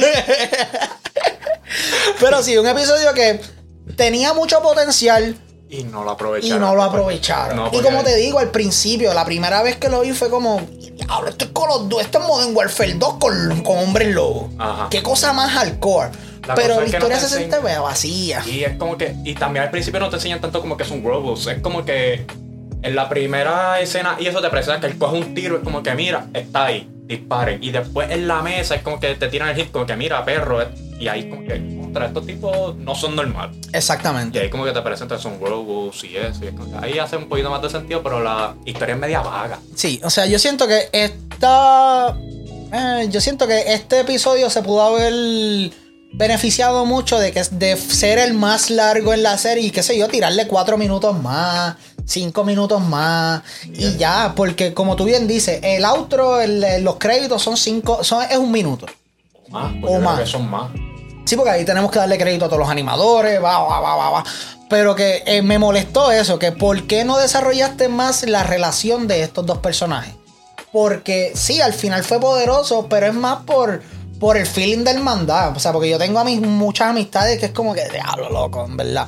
Pero el simple hecho de que tuvimos esas par de escenas con ellos y de momento el compañero de él muere Ajá. como que, ajá, pues entiendo que ustedes se querían, pero se querían porque eran iguales en un, en un, en un escenario como tal donde ustedes estaban marginados o genuinamente se querían uno al Exacto, otro. tal vez tenían un background antes de entrar al Army, cómo entraron al Army, como que en- aunque se enseña dos minutos de cómo llegaron ahí, en ese punto hubiese mejorado un montón el episodio. Definitivo. Y a la misma vez también porque yo entiendo que de cierta manera ellos intentaron vacilar con el aspecto de que ellos se, se hacían mucho tease. Porque había, había uno que decía como que, ah, loco, cuando yo sé, cuando salga de la guerra me voy a comer a tu hermana, que si esto, que si lo otro. Ah, pero es, es que yo no tengo hermana. ¿Y por qué te molesta cuando hablo de ella? Que si esto. Pero eso es más allá de ser pana. Eso se ve en todas las historias militares. Sí, eso es algo bien común en el Army. Yo tengo amistades que están en diferentes fuerzas armadas y eso es algo bien. Es como que es normal, no te conozco, ah, pero me voy a tirar a tu hermana. Exactamente. Que no es algo de que somos panas, es simplemente, pues estamos en el platón, estoy aborrecido y pues te voy a intentar push your buttons. Exacto. Ya, eso es todo. Pero sí, o sea, una historia genérica que pudo haber sido tanto y tanto más. Que pues en verdad que se quede por, por allá por Afganistán, en verdad. Pero vamos ahora para uno de mis episodios favoritos, que es Noche de Pesca o Fish Night. Que Pedrito tiene opiniones bien fuertes en este y aquí nos vamos a entrar a la puño, mi gente. Si escuchan algo raro, pues ya saben qué es. Mira, este episodio trata de unos door-to-door salesmen que van viajando por Estados Se entiende que Estados Unidos este, y quedan varados en el medio del desierto. Este, y se quedan varados porque el, pues el, el senior salesman le dice al otro como que mira, verifica el carro, que tenga el agua bien, que tenga el aceite. Y él como que se da a entender que no lo verifica. Y se quedan varados. Y él cuenta una historia de que en estos desiertos antes estaban bajo el agua, habían dinosaurios nadando. Que eso es real, ¿verdad? Muchos de los desiertos que está. Muchos que- de los desiertos en el mundo son, en eh, hace miles y millones de años atrás, fueron océanos. Ok. E Igual como, por ejemplo, Puerto Rico, mucha de la costa de Colorado, de México y eso, estuvieron bajo el agua. Ujú. So, se da a entender que como que sí es cierto en esa parte. Pero este, él le cuenta una historia de que todo está bajo el agua, hay muchos dinosaurios nadando, seres prehistóricos. Y ellos se acuestan a dormir. Y ellos se levantan por unos flashes de luces que pasan por el carro. Y cuando se levantan ven espíritus de dinosaurios, de peces prehistóricos nadando. Pero honestamente este episodio me encanta la animación de los dinosaurios, pero fuera de eso no le veo más nada. Pues mira, yo te voy a decir que este episodio, la animación está espectacular. Sí, eso es lo, a mí eso es lo único que tiene el episodio, la animación. Loco, pero es que yo lo veo más como el deeper meaning como tal de que todo tiene más historia de lo que tú crees. Todo tiene más historia de lo que tú crees y cuando los espíritus en sí se quedan en un lugar, va a llegar un momento dado que you're gonna- vas a conectar con ellos. ¿Y cuán lejos puede llegar esa conexión que te puede hacer daño? Entiendo, pero el punto, eh, por lo menos el senior salesman como que tenía como que ese tipo de conexión más directa con los espíritus y se afectó el, El chamaquito. el chamaquito. Como que, diablo, veo espíritu, tengo, estoy delirando porque no he tomado agua, o yo no sé qué diablo. Y pues se fue a nadar con ellos. Y de repente aparece un megalodón, por decirlo así, se lo come. Pero yo siento que eso es parte del vacilón. Porque el senior salesman ya tiene la experiencia y ya sabe que como que tal, mira, en el mundo de los espíritus puede ser bien colorful, bien lindo. Pero se esconden cosas detrás de todo esto que pueden ser más horroríficas de lo que tú te puedes imaginar. Y el chamaquito era, no, yo quiero nadar. Yo quiero ser uno con los espíritus y quiero todo esto. Y él se atiene a las consecuencias porque el megalodón se lo come bien hardcore. Sí, y la cosa es que la animación es bien colorida, bien, bien como que se puede decir child friendly. Y de repente el megalodón se lo come y sale toda la sangre volando y eso. Y eso esa animación y me encanta. Sí, es real, es real. Pero realmente como tal, este episodio eh, está a otro nivel en mi opinión. Realmente como tal, aparte de la animación, los temas, los personajes, porque yo me enchulé muchísimo de lo que es el senior salesman, porque el tipo es este tipo de persona que tal vez te va a hablar estrujado, te va a hablar malo y toda la cosa, pero te está tirando wisdom. Te está tirando wisdom, te va a hablar bien claro qué es lo que está pasando. Sin mencionar como tal que el, reguero de temas que tiene. Porque eso es algo, como hemos dicho a través de, de todos los episodios de los cuales hemos hablado. Los temas en esta serie están a otro nivel. Y realmente el director de esta película, de esta y me da con la película otra vez. película. Plug. No, no ha hecho mucho que digamos. O sea, así como el director de Los The Robot, City of Ruins, nunca he visto. ¿Tú no reconoces ninguno de estos temas como tal? Exactamente no. Pues son todos shorts. Hay que ver en qué están relacionados los shorts. Sí, a ver si son de videojuegos o algo así. Déjame chequear. No, no hay absolutamente nada así de que yo, yo reconozca aparte de Fish Night. Pero en sí como tal, no. O sea, estamos buscando aquí en vivo y a todo color qué es la que hay con él y él no ha hecho nada. Pero yo siento que el tipo en ese caso me interesaría ver qué es lo que tiene para dar. Sí, tal vez tienen, por lo menos en lo que es animación y se puede decir dirección, porque honestamente el episodio no es que está mal, es que honestamente el primer watch me gustó mucho, el segundo fue con que me. Ok, ok, ok. Sí, no es que yo digo, diablo, esto es una mil de episodios. ¿Crees que el primer watch fue más, oh my god, por el reguero de colores? Sí. Yo pienso que el primer episodio, el, primer watch fue como que, diablo, toda esta animación, qué es lo que está pasando, y ver todo eso porque se ve bien bonito, la clara. La animación es bella en este episodio. Sí. Pero fuera de eso, después en el segundo rewatch. Sí, no te mato, no te mato. Sí, como que ya vi los colores, ya vi la animación, fuera de ¿Qué eso, más? ¿Qué más tiene? Entiendo, entiendo. Y es como que, eh. Es que, es que a mí me gustan los colores, Pedro. Nada, pero terminando con Fish Night, nos vamos con Necesito una mano. Yo también, amiga. Yo también. Y ese episodio también. Y ese episodio también necesitaba una mala porque, uff, eh, no me gustó. Tampoco. No me gustó. De verdad, está entretenido este, cómo ella fue a arreglar como que un satélite, por decirlo así. Y ella como que se separa del satélite, no tiene manera de llegar al satélite, se queda vagando en el espacio. Porque en el espacio, si tú estás en el mismo medio, tú no tienes manera de moverte. Y se tira un Walgreens. Sí, básicamente. Siempre, como... siempre cerca para darte una mano. Sí. en ese caso, siempre cerca para perder una mano. Ey, pero honestamente, este episodio a mí no me encantó.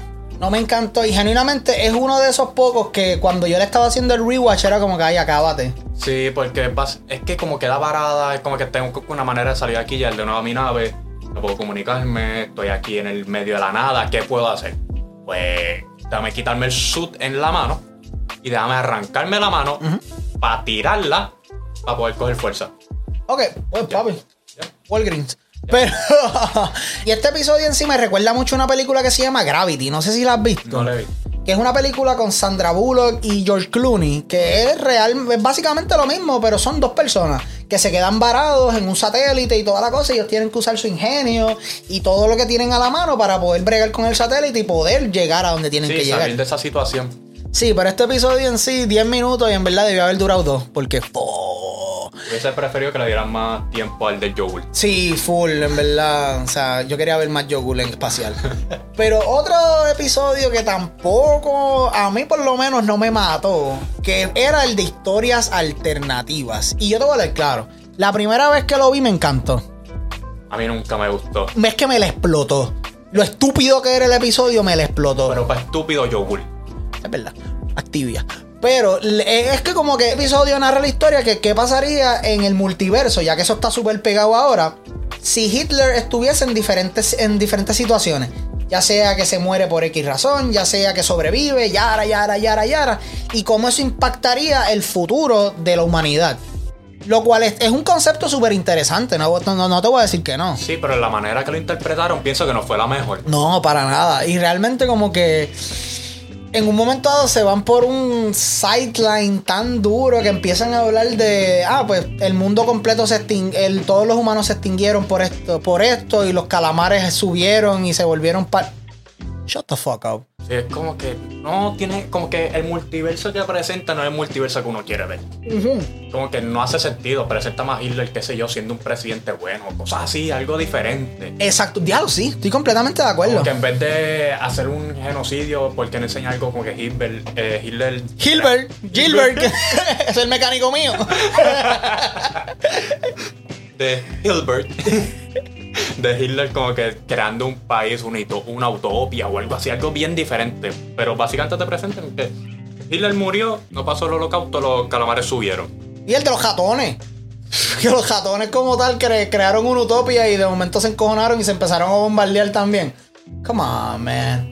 Pero Sí. para esto prefiero el yogur, te lo juro. Sí, al definitivamente. 300%. Eh, Pues en verdad no tenemos más nada que decirle de ese porque el episodio está bien, bien trash. Pero nos vamos con Lucky 13. Y Pedrito, ¿qué te parece Lucky 13? Loki 13 a mí me gustó mucho. Trata esta, este Nubian como un army espacial, por decirlo así, porque nunca presenta así el planeta Tierra, así otro planeta. Este, de esta piloto que le toca una nave que tiene una mala historia, tiene una mala reputación. Los últimos viajes de ella, de esa nave, este, siempre mueren todos sus tripulantes y la nave es la única que sobrevive. Rápido eso crea los pilotos, por lo menos lo que mencioné en el episodio, es que son bien supersticiosos. Como que, diablo, esta nave tiene mala historia, so, esta nave va a seguir con lo mismo. Pero ver cómo ella coge esa mala historia, esa nave, y la vuelve como que, diache, Un beacon. un beacon. Sí, esta nave es la única que sale de todos los revoluces. Como que toda la tripulación sale viva, la nave sale con un par de cantazos, pero sigue funcionando. Eso me gustó mucho. Esa nave es un Telcel. Una tres potes. Una tres potes, papi. ¿Hace cuánto tú no le cambias el aceite a eso? ¿Qué es eso? ¿Qué aceite? ¿Qué es aceite? Pero ¿y el filtro? Se le cambia filtro. Eso tiene filtro. Pero sí, estoy completamente de acuerdo en, en que esos temas a mí me gustaron. Pero yo lo sentí un poquito vacío. Me hubiese gustado experimentar un poquito más de las misiones. Porque tenemos como dos misiones solamente. Sí, porque es como que pasa una, la primera misión sobreviven y de repente te presentan como que dos misiones cortas y a la última. Que es como que eh, 13 literalmente hace como que un sacrificio, como que presenta como que 13 es como que sentient, como que tiene sentimiento, que conoce. Y como que la explosión la aguanta hasta que todo el mundo, hasta que todos los tripulantes y que todos los tripulantes, todos los enemigos estén cerca de ella. Que tú los ves literal trepando en las alas de 13 disparándole a los a nuestros protagonistas, al platoon, y ahí es que ella explota. Como que aguanta eso hasta que ellos llegan. Exacto, cuando todos están en su posición como tal, ahí es que ella explota para llevarse enjedado lo más que pueda. Exacto. Pero ahí como tal siento que pudieron haber jugado porque el episodio dura 15 minutos. Siento que nos pudieron haber dado una pequeña recolección a las historias alternativas. Siento que nos pudieron haber dado como que un compilation de muchas misiones. Muchas misiones. Y entender por qué es que esta nave es tan infame. Yo siento que eso es lo único que yo que, que falló. Porque está bien, nuestra protagonista nos lo dice Pero no lo presentan. pero no lo presentan. Y eso es un problema que yo tengo bien grande con Miri en general. Cuando te están tirando ese flow de que mira esto, esto, esto, y te lo están diciendo y te lo están diciendo. Está bien, cool, pero enséñamelo. Y qué sé yo, pudiste haber hecho todas esas misiones, por lo menos, qué sé yo, 10 misiones, 8 misiones, algo así. Y de en 10 minutos y darnos esos últimos 6, 5 minutos como la misión donde eh, 13 se sacrifica. Exacto. Porque ahí tú le coges un cariño a la nave porque, co- coño, o sea, todo el mundo muere menos tú. Tú tienes que tener algo especial. Y que de momento verla explotar, verla morir, para decirlo de una manera, es como que, diablo, 13, mano. A mí lo que me gustó mucho es que en una de las misiones, como que los soldados están ahí y dicen, ay, ¿en qué nave estamos? Estamos en un ataúd. ¿Verdad? Me acuerdo de eso. Eso fue como que diablo. Y ser la única nave que sobrevive, como que te tuviste que tragar la mierda que hablaste. Sí, porque es que ahí, ahí es que viene, porque todo el mundo que se trepa en esa nave, para misión, guerrilla, lo que sea, es como que probablemente no voy a llegar a Sí, es casa. como que yo me voy a morir hoy. Exacto. Sí, como que me toca esta nave, yo me voy a morir. Realmente no es, no, es un epi- no es un episodio que a mí me encantó. Me alegro que te haya encantado y que le hayas encontrado esa, esa carne, ese meat, como uno de los directores se llama aquí. Pero no. No es, no, no, no, no de fue algo para mí. otro mundo. No, no fue para mí, definitivamente. en mi opinión, es bien genérico en cuestión del aspecto militar. Sí, o sea, literalmente no, yo no puedo ver un momento de ese episodio random por ahí y decir, eso es de Love the Robot. O sea, eso insert generic sci-fi military marines aquí. Y eso pues a mí no me gustó en sí, porque yo tengo un pana que me dijo, loco, pero es que eso me recuerda a Halo. Y yo, ¿en qué? Estúpido. ¿Qué? ¡Wow! ¡No!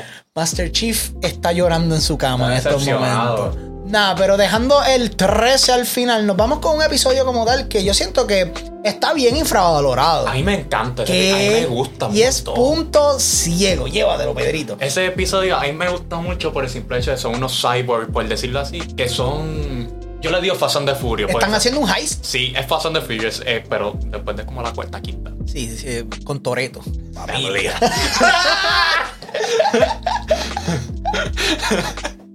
Pues estos cyborgs están haciendo un heist. Ellos ven un tren básicamente en ruedas y dicen, mira, este, aquí hay algo que hay que sacar. Creo que es un chip, si no me Sí, un chip, correcto.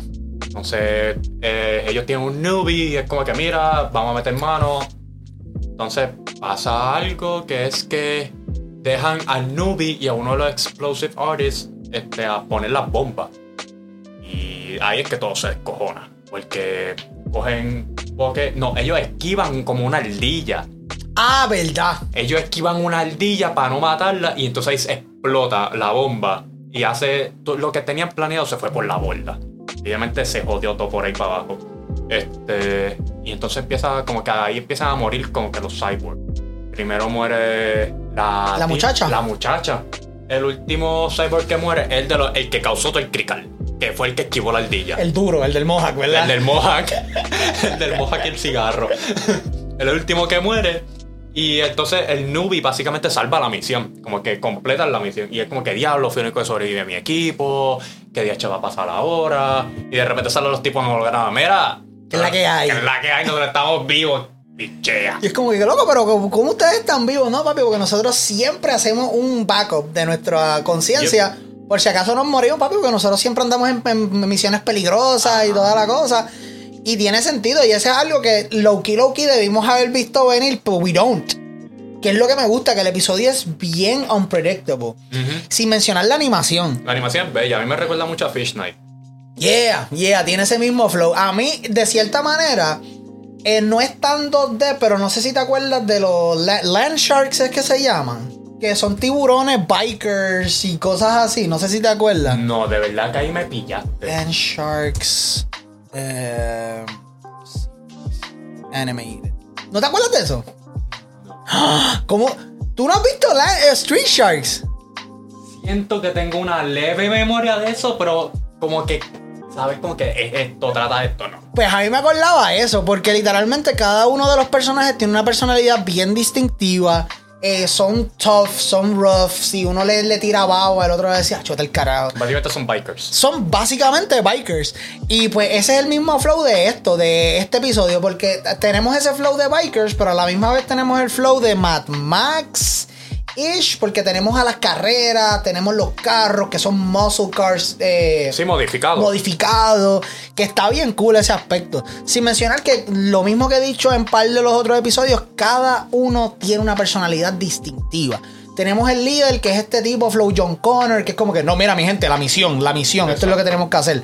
Tenemos al del Moja, que se pasa tirando innuendos sexuales durante todo el fucking episodio.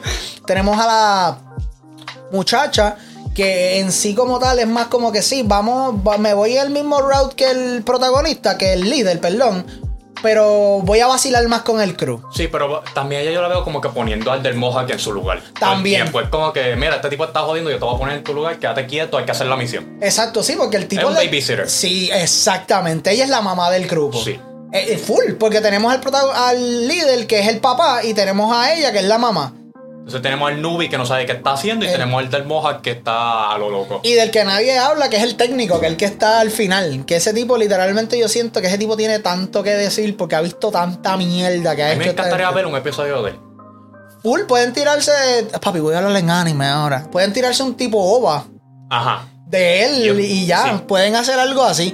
Que como pronto vamos a estar hablando en la de la tercera temporada, que van a haber continuaciones diferentes cosas, yo siento que se pueden tirar algo así bien chévere. Sí, deberían. Honestamente, tal vez no para la tercera, porque eso vamos a estar hablando un poquito más en breve, pero por lo menos una cuarta, quinta. pues, Ay, esperemos que lo hagan porque en verdad los de Robots tienen material de donde cortar por un tubo y siete llaves. Pero ahora para terminar con la primera temporada, vamos a estar hablando del último episodio que se llama Cima Blue o Piezas Únicas.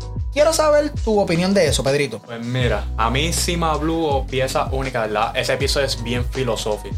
Pero lo que es el arte del episodio, los colores, me gustó más que el de los peces. Sí, esa animación, esos colores me llamó más la atención que los peces. Este, este episodio trata sobre un artista que casi que todo el mundo conoce, pero no sabe nada de él. No sabe su background, no sabe dónde salió y nunca ha hablado en la prensa. Creo que habló una vez hace cuántos miles de años, lo más seguro. Muchísimo. Hace mucho tiempo, so, nunca ha vuelto a hablar. Y ella, y él invita a esta reportera como para contar su historia, porque va a hacer unveil a su última pieza maestra. Como que esto es lo último mío, yo quiero que todo el mundo sepa mi historia. Y empieza a contar su pasado. Uno ve a este, a este humano, este humanoide, cyborg, por decirlo así, porque está todo modificado robóticamente. Y es como que, diache, este tipo tiene chavos, o el tipo era un humano y se volvió tortoso y pues ahora voy a ser un robot. Y te enseñan que no. Siempre fue un robot. Pero como empezó, él empezó como un robot sencillo de mantenimiento. De piscina. De piscina. Su trabajo era limpiar las losas que estaban al borde de la piscina. Que da la casualidad que el color se llama Cima Blue.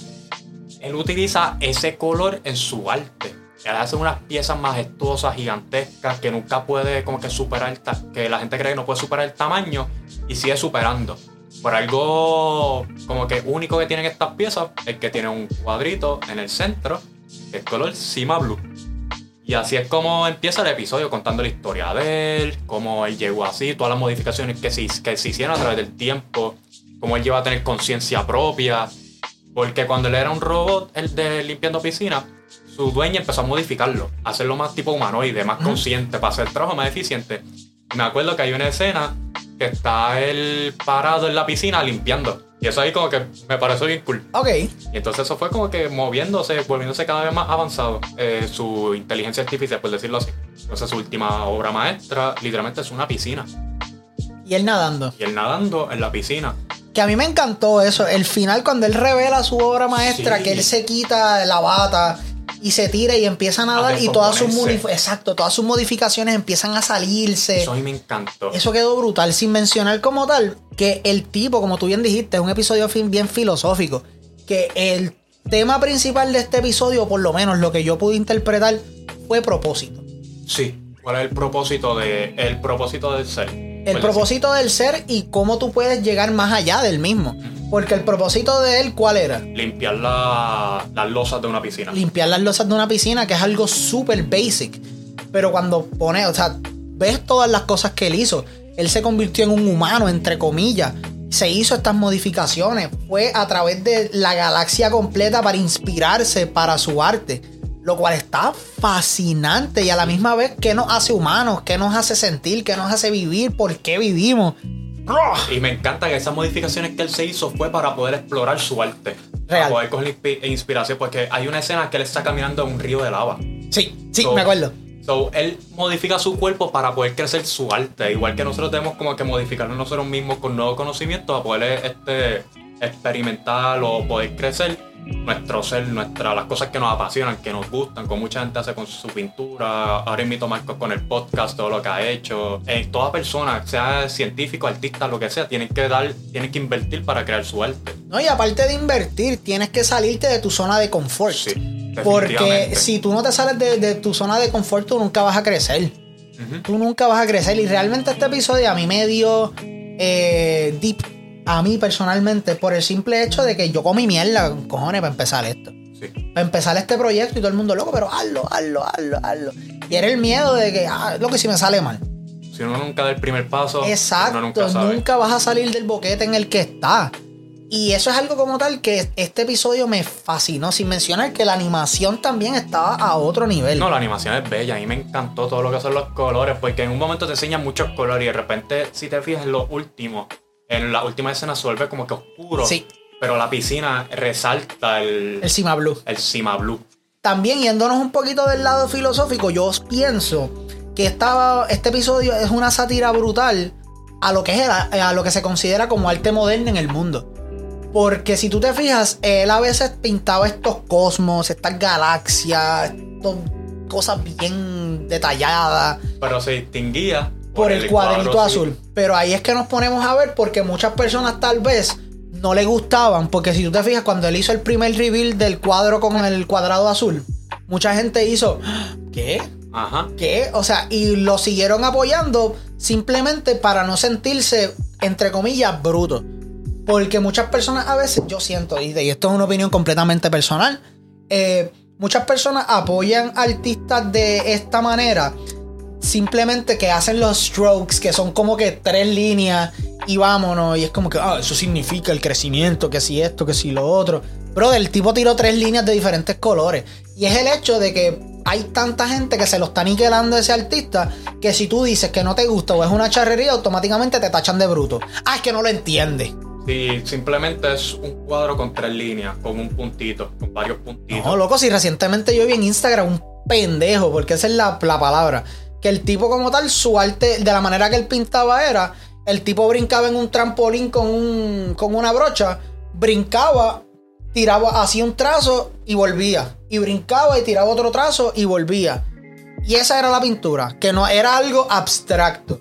Yo entiendo que el abstracto puede significar diferente para diferentes personas, pero hay una diferente, diferencia entre hacer algo abstracto, en mi opinión, que represente algo que... como lo hacía Michelangelo. como lo hacía Michelangelo, como lo hace ah, recientemente hay un tipo que se está modificado completamente que se llama The Black Alien.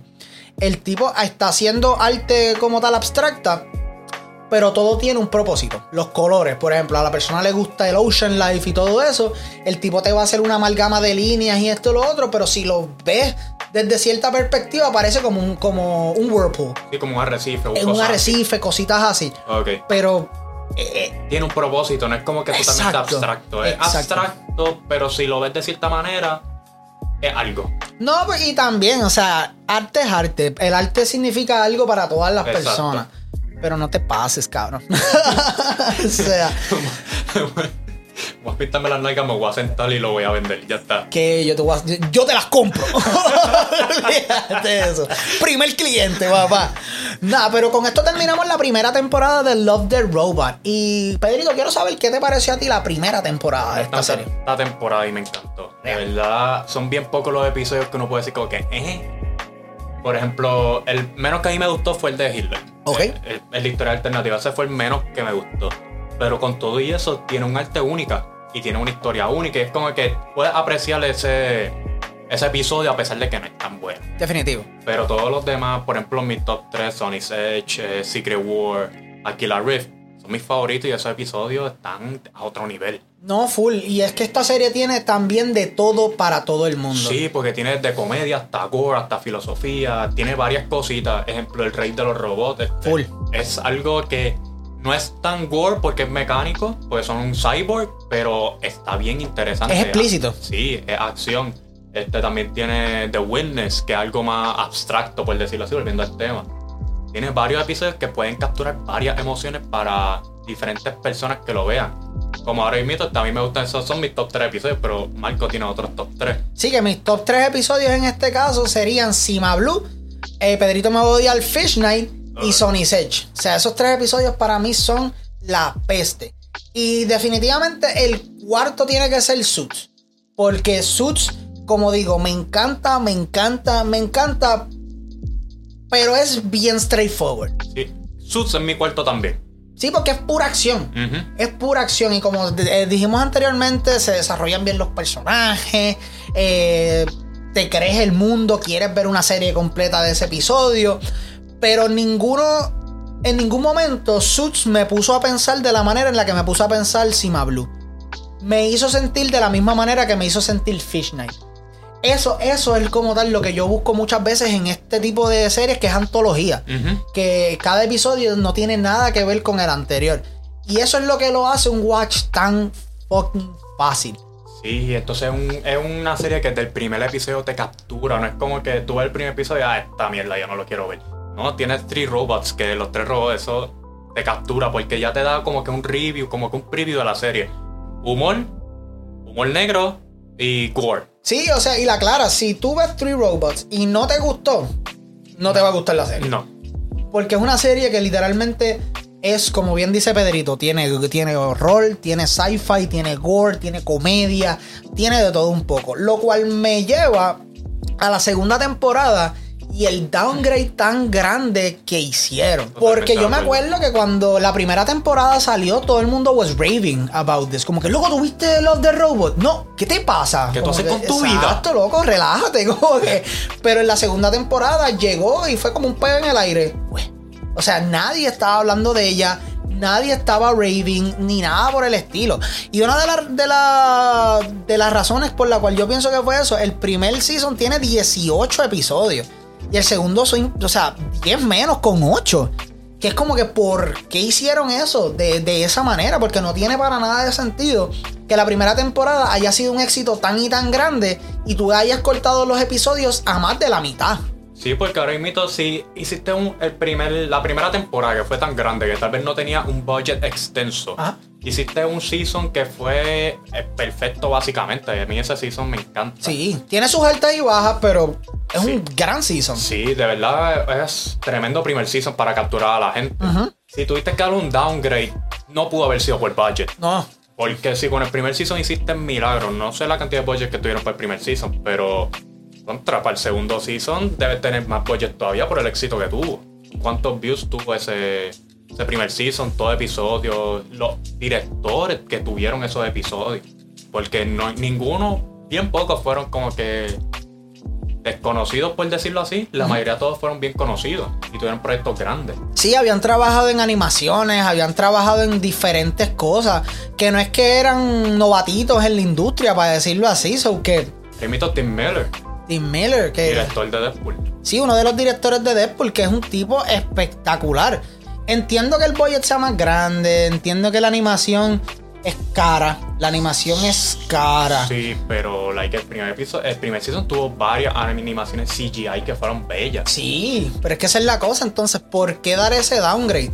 Y pues, ¿sabes por qué? ¿Por qué? Porque vamos a hablar de la segunda temporada ahora, Pedrito. Llévatelo con el primero que se llama Servicio al Cliente Automatizado. Mira, yo tengo mixed feelings con este episodio. Full.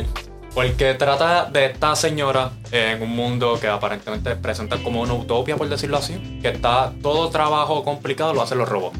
Lo que son este, la limpieza, tránsito, recoger basura, pasear perros, todo eso lo hacen los robots. Pero el robot de esta señora este, no le gusta como la señora pone un cuadro. Básicamente eso es como empieza el episodio. Ese es el trigger. Sí, ese es el trigger. La señora pone un cuadro de una manera, el robot no le gusta, lo, lo mueve. Y pues siguen así. Y el robot como que le dispara al perro con un láser. Como que, ¿qué? ¿Qué está para Terminator no era así? y pues el robot básicamente entra como un killing mode, como un defense mode. Y ah. intenta hablar como que el servicio al cliente, que mira, tumba el robot. Sí, pues mira, para poder tumbar el robot, tienes que apagarlo y volverlo a prender. Y el robot disparándola a la vieja. ¿Cómo yo me voy a acercar a un robot que me está disparando, que me quiere matar? Déjame tirarme encima de él y apagarlo. Ese robot de Bayamón. Obligado. en este caso de Cagua, con esto que está pasando. ¡Ey! nah, pero, o sea, estoy full completamente de acuerdo contigo. Y, o sea, repito exactamente lo que tú dijiste. Pero a mí la palabra que describe este episodio es genérico demasiado. Genérico, porque es sci-fi o machines gone bad. Y ajá, hemos visto eso anteriormente millones, millones y millones de veces. Pero no hay nada único, no hay un giro único. Yo siento que lo más único que tiene este episodio referente al tema, el trigger y el hecho de que ella está hablando con el, sistema, con el servicio al cliente. Pero es estúpido porque, ajá, entiendo que quieres como que hacer esa sátira de lo, ineficiente muchas veces que puede ser el servicio al cliente automatizado y esto y lo otro y lo mucho que dependemos de la tecnología, yara, yara, yara, yara. Pero eso lo presentan cada, cada show que dicen en Robots Gone Wrong. Exacto, y de la misma manera, no es la primera vez que tenemos Technology Gone Bad en esta temporada. O sea, de la misma manera, tenemos unas pocas indicaciones de que Three Robots puede haber sido de esa manera. Exacto. Porque como el chiquito dice, ah, nosotros soqueamos en nuestro trabajo y pues se murieron un montón de bebés. ¿Quién quita que eso no fue uno de los triggers para que la humanidad se fuera destruyendo y toda la cosa? Pero sí, o sea, estoy completamente de acuerdo, dude. Este episodio fue malo. Fue malo. Y a diferencia de los tres robots, yo me asusté rápido que lo terminé de ver. Sí, yo me preocupé por la serie. Oh, oh Sí, como que abrieron con este episodio. ¿Qué más? Hacho, a mí lo que, honestamente, lo que- el viejo no tuvo nada, no compuso nada. ¿Qué? Exacto. El vecino no compuso nada. ¿Qué hizo? Ponerte una shotgun cuando fue a dispararla, lo electrocutaron y la vieja cogió el cho- el- la shotgun. no hizo nada, tirarle la shotgun. Te pudiste haber ahorrado al personaje y haber dicho que, que sí, el marido de ella estaba trabajando y tenía una pistola en el closet. Ajá. Ya. Y tenía cuántos minutos, como dos minutos más de animación. Dos minutos más de animación, lo cual tuviese, qué sé yo, que... Tal vez salvado un poco, no sé. Sí, y a la misma vez que el episodio fuese un poquito más corto, porque yo siempre tengo una regla, que es que, si, mira, si tu producto no es bueno, hazlo corto. Ejemplo, Hitler. Hitler, Hitler, exacto, eso duró nueve minutos. Al grano. No fue el mejor, arguably pudo haber sido el peor, pero, ajá, nueve minutos, entraste y saliste. Igual que el de Joel. El de Joel duró seis minutos, pero no fue malo, no fue bueno. Sí, pero yo te apuesto que hay personas que odiaron ese episodio. Ay, me encantó. Hay personas que odiaron ese episodio y el hecho de que durara cinco minutos es como que perfecto. Sí, como que salí de esto, salí del paso, vamos para lo otro. Vamos para el otro, exactamente. Pero la clara, genérico, es de la manera que puedo describir este episodio. No hay mucho de qué hablar. Es tecnología gone bad. Ujú. Y eso pues lo hemos visto infinitas veces. O que vamos a estar tocando to- temas que ya hemos tocado anteriormente. Y pues para repetirlo, lo hicieron mal. Y ahí se acabó. Pero el segundo episodio fue un respiro de aire fresco. Porque el segundo episodio estuvo bien, bien chulo. Y estamos hablando de hielo. Sí, de verdad ese episodio a mí me encantó. Y Hielo como tal narra la historia de dos hermanos que se mudan a una colonia en otro planeta como tal.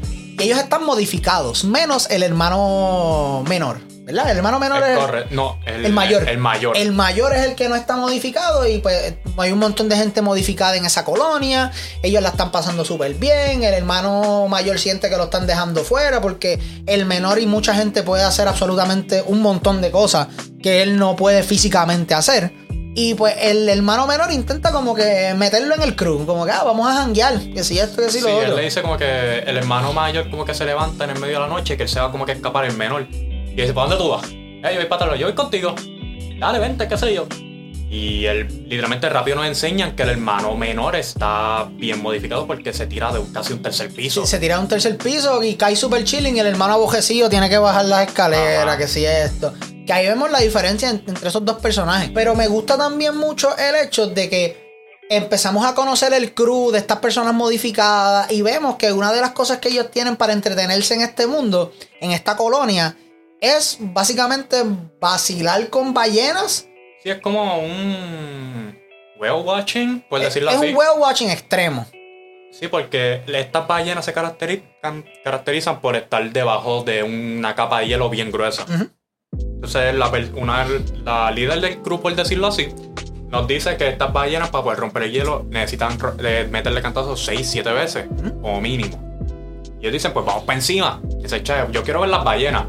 Entonces, como todos ellos están modificados, ellos dejan caer unos flares, como que mira, por aquí tenemos que correr. Llegan al último flare y dicen, mira, vamos a esperar que las que la, Ah, las máquinas, los drills. máquinas, los drills se apaguen porque a las ballenas no les gusta este ruido. Ok, se apagan. y Entonces las ballenas empiezan el cantazo. Se puede ver que es como que en los flares. Parece que va a traerla. Y entonces el hermano mayor este, se fuma un tipo de droga que aparentemente los modificados pueden utilizarla de lo más bien. Y él se va en un viaje, olvídate, como si hubiese metido ácido o algo así. Ok. Y él no reacciona bien. Porque mira, tenemos que irnos. Mira, tenemos que. Y él en un viaje. Mira, tenemos que irnos. Cuando arranca, ahí fue que rompe el hielo. Que estuvo a la idea de morir en el Claro. cantazo. Y como que enseña en esa corrida cómo él se está quedando atrás. Entonces, en un momento, el hermano menor como que se dobla el tobillo, se puede decir, y el hermano mayor es quien tiene que cogerlo al hombro para salir corriendo. El no modificado. El no modificado. Tiene que coger al hermano menor, que está lastimado, que no puede correr más nada, que una ballena lo puede matar, por decirlo así. Tiene que salir corriendo. Y el eso a mí como que me, como que yo lo vi, como que el hermano menor, como que dándole el lugar al hermano mayor. Como que mira, no eres modificado, pero estás metiendo mano. Y eso te lo demuestran al final del episodio. Sí, porque llega un momento dado que el hermano como tal le tira la gorra Ajá. y él la agarra y él como que, eh, diablo, mira, vente, vente, brother. O No fue que el crew cogió la gorra del hermano. Verdad, tienes razón. Sí, fue que el crew cogió la, hermano- la gorra del hermano mayor, empezaba a vacilar que sé yo, y el hermano dijo como que mira, no jodan con él. Exacto, ya bájale, bájale. Bájale. Y se la tira. Sí, brincó y siguió caminando lo más bien. Y es como que. Este cabrón nunca estuvo lastimado. Exacto, eso era para push me, para Ajá. que yo pudiera sacar lo mejor de mí en este caso. Exacto, y eso a mí me gustó mucho del episodio. No, es como que brotherly love. Y eso a mí me encantó. No, full. Y también lo hemos mencionado a través de la primera temporada, pero también la estética del episodio. Sí, y algo bien interesante de la estética es que el director, esto tú no me lo vas a creer. Cuéntame. Trabajó, animó el video musical de Gorillaz There, Te lo creo. Gorilla Feeling. y todo eso, esos videos de Gorillaz los animó él. Te lo creo. Porque da ese vibe. Sí. Tiene como que esos outlines rough. Como que Y ese. eso a mí me encantó. Brutal, brutal. O sea, y eso. Pero algo que también me gustó mucho es de las ballenas que estaban mencionando. Las ballenas se veían como puro sci-fi glory. Sí, esas ballenas fueron bellas. Sí. A mí me encantó cómo trabajó, cómo lo animó. La escena en que por fin se rompen el hielo. A mí me encanta porque la tipa dice, ah, a veces puede ser 6, no 7. como que, cabrón, me lo hubieses dicho antes, así, no moría. ¡Ayuda! Tal. no, pero realmente como tal, el episodio tiene muchos layers. Tiene ese, ese ángulo del amor de hermanos. Tiene un escenario sci-fi grungy bien duro. Y como tal, no, no lo sabía. Pero tampoco me sorprende lo del director con lo de la animación de gorilas, esto y lo otro. ¿Te acuerdas de la película Cartoon Network eh, Firebreather? No. Que era de un kaiju. Básicamente el hijo de un, de un humano con un kaiju. No, no, no he visto esa Fue película. una película bien vieja de Cartoon Network y él, él también fue parte del equipo de animación de Ok, ok. Yo nunca había visto esa película. Un kaiju con un tipo tuvieron un, un hijo. kaiju con una mucha una señora tuvieron un hijo y salió Firebreather. Eso no es Shrek. es bien inter- la película es como que bien rara pero bien interesante a la vez. Ok, ay, salió en el 2010, que lleva tiempito. Sí, y Oh, la daban sí. cada rato en Cartoon Network, me acuerdo. La veía mucho cuando chiquito. Oh, ok, ok, ok. Mira, yo no había escuchado jamás de esta película. Sí, es bien interesante. Es como que high school, es como que este chamaco va cambiando de nivel de escuela, llega en esta escuela y el tipo básicamente le hacen bullying por ser raro. Bueno, tu país es un, ca- tu país es un kaiju, loco. O sea, yo también te vacilaría, no es por nada. Pero, está, está bien, está bien, olvídate. de Y pues él termina como que peleando con Kaiju y un montón de revoluciones. Está bien interesante. Ay, déjame chequear si la, si la consigo. ¿La dan todavía en Cartoon Network de vez en cuando? No, ver. No creo porque del 2010. Es bien, bueno, a menos que hagan un throwback eh, Sí, eh, series o algo por el estilo, que te un montón de películas viejas y eso. Es que chequen si está en HBO Max, porque como muchas de las Ah. cosas de Cartoon Network están en HBO Max. Tienes razón. verificar si está ahí. Es muy posible que esté en HBO Max. Pero voy a chequear eso, en verdad, porque en verdad ver, ver otro Shrek escenario me gusta. Pero no nos vamos con el próximo episodio, mi gente, y estamos hablando de respuesta evolutiva. Y este episodio a mí me gustó A muchísimo. mí también. A mí me gustó mucho. Este episodio como tal trata sobre un hombre que tiene que acabar con la... so- o sea, un, un policía, de cierta manera, que tiene que, ayudar con la sobrepoblación que tiene el mundo. Y una de las misiones es matar niños. Sí, pero tiene que ver con esa sobrepoblación porque nadie muere. Yeah, yeah. Porque todo el mundo se mete como que un tipo de medicina, droga, el elixir de la juventud, por decirlo así. Y como todo el mundo se mete eso, nadie muere, por ende no pueden hacer más nadie. Exactamente. Así que ya la población está a pic, ya no puede haber más Sí. nadie porque va a haber demasiadas bocas para alimentar. Exacto. ¿Qué te pareció el episodio, Pedrito? A mí me encantó el tono que, que tuvo, porque es este policía que solamente está haciendo su trabajo. Entonces nos enseña este policía como que, mira, aquí hay dos nenes, tú tienes que hacer lo tuyo, tienes que matarlo. Ok. Y ese primer episodio, cuando enseñan la pistola y enseñan el nene con el dinosaurio, Ajá. a mí me destruyó. Te rompió el corazón. Sí, porque está bien que muchas, por ejemplo, yo personalmente no quiero tener hijos, pero ver eso, uno le coge cariño a los nenes. Claro, claro. Y ver eso como que, diache, este mundo está tan fucked up, llegó a un, una utopia, por decirlo así, que no hay que tener hijos. Y, pero si los tienes, hay que matarlos. Ya, te entiendo, te Como entiendo. que diablo. Sí, que es una decisión bien difícil. Sí, porque es como que cada persona eh, tiene, este, eh, ¿cómo te explico?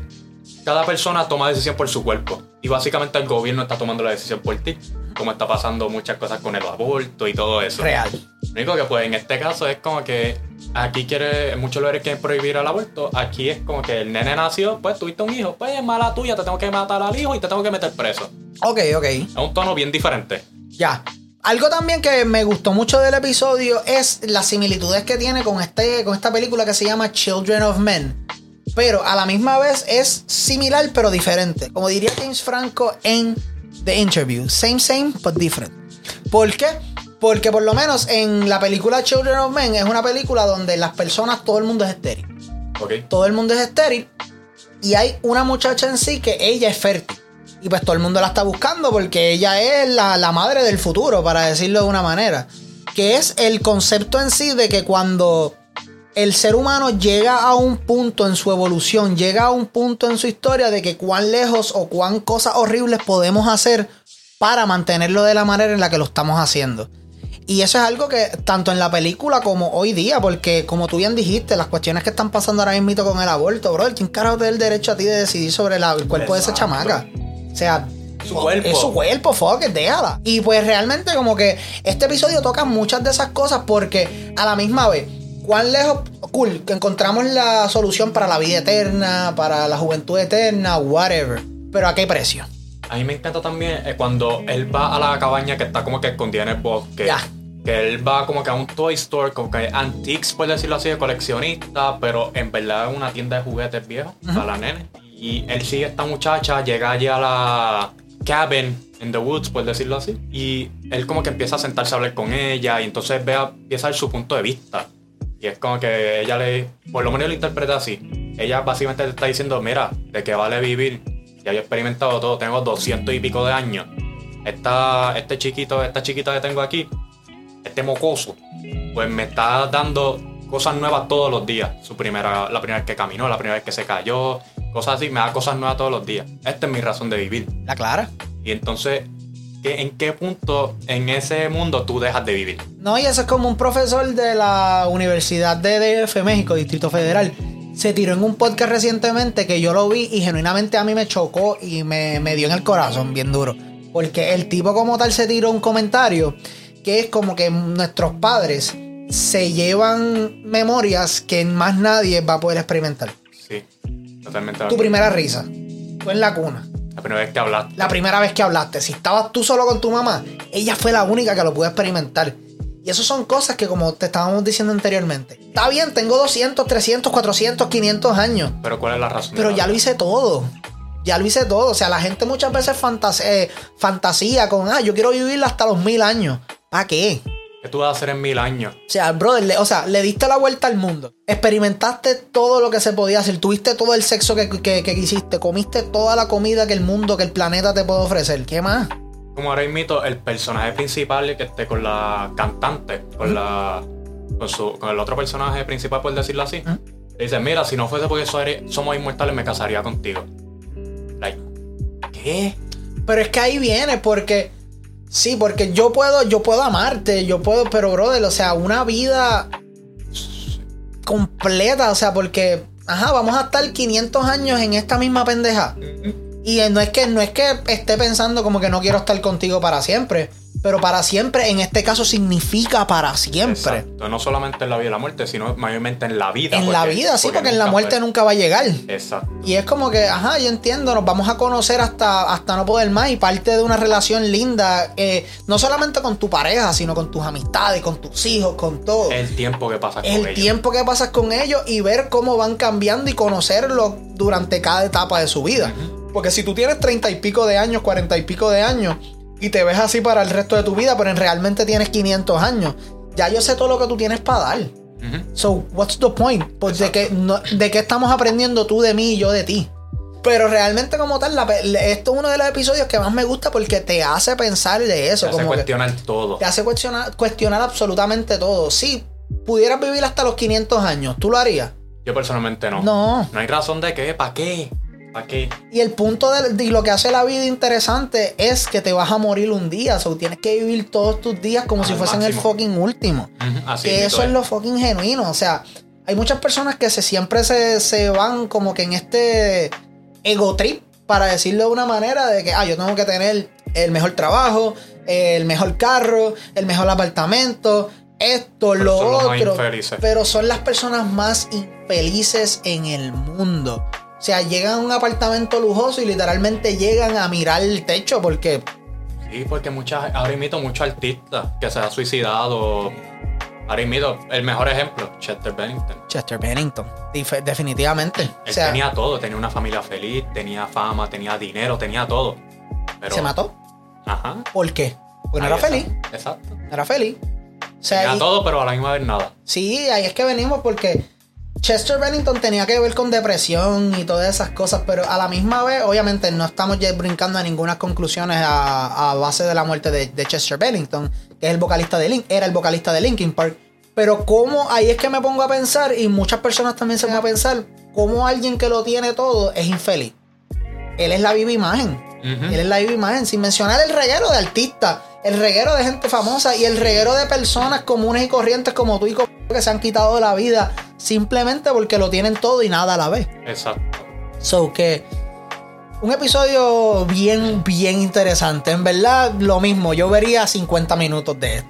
Yo puedo ver una serie completa y me encantó el final cuando eh, su compañera se da cuenta, mira, está aquí, aquí hay un bebé y él la mata. Sí, sí. Como que ahí se ve el cambio de heart del personaje príncipe, como que diache, los bebés se importan, los niños se importan y como que lo salvan.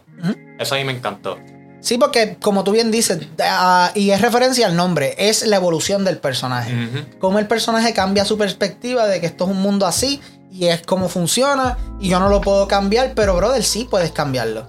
Sí puedes cambiarlo. Tienes que ponerle tu parte, tienes que poner tu granito de, de arena para que las cosas puedan cambiar para bien, porque ¿Tú te imaginas que, por ejemplo, a mí me gustaría ver este, como que un sequel de eso, que básicamente se vuelva un, un tipo vigilante ayudando a los bebés y eso? Mm, eso sería cool. bien cool, porque como ya la ciudad es tipo futurística, tiene carros voladores, tiene armas que sabrá Dios cuán complicadas son, cuán entretenidas. Ver ese cambio del personaje, como que cambiando de yo buscando bebés para matar a yo buscando gente que mata bebés.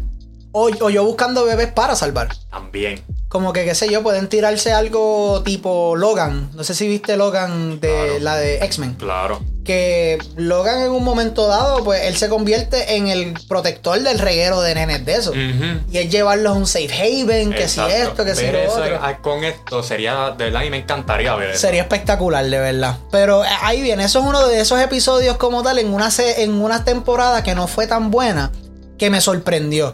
Sí. Porque tuvimos servicio al cliente automatizado, Megamé. Hielo, super cool.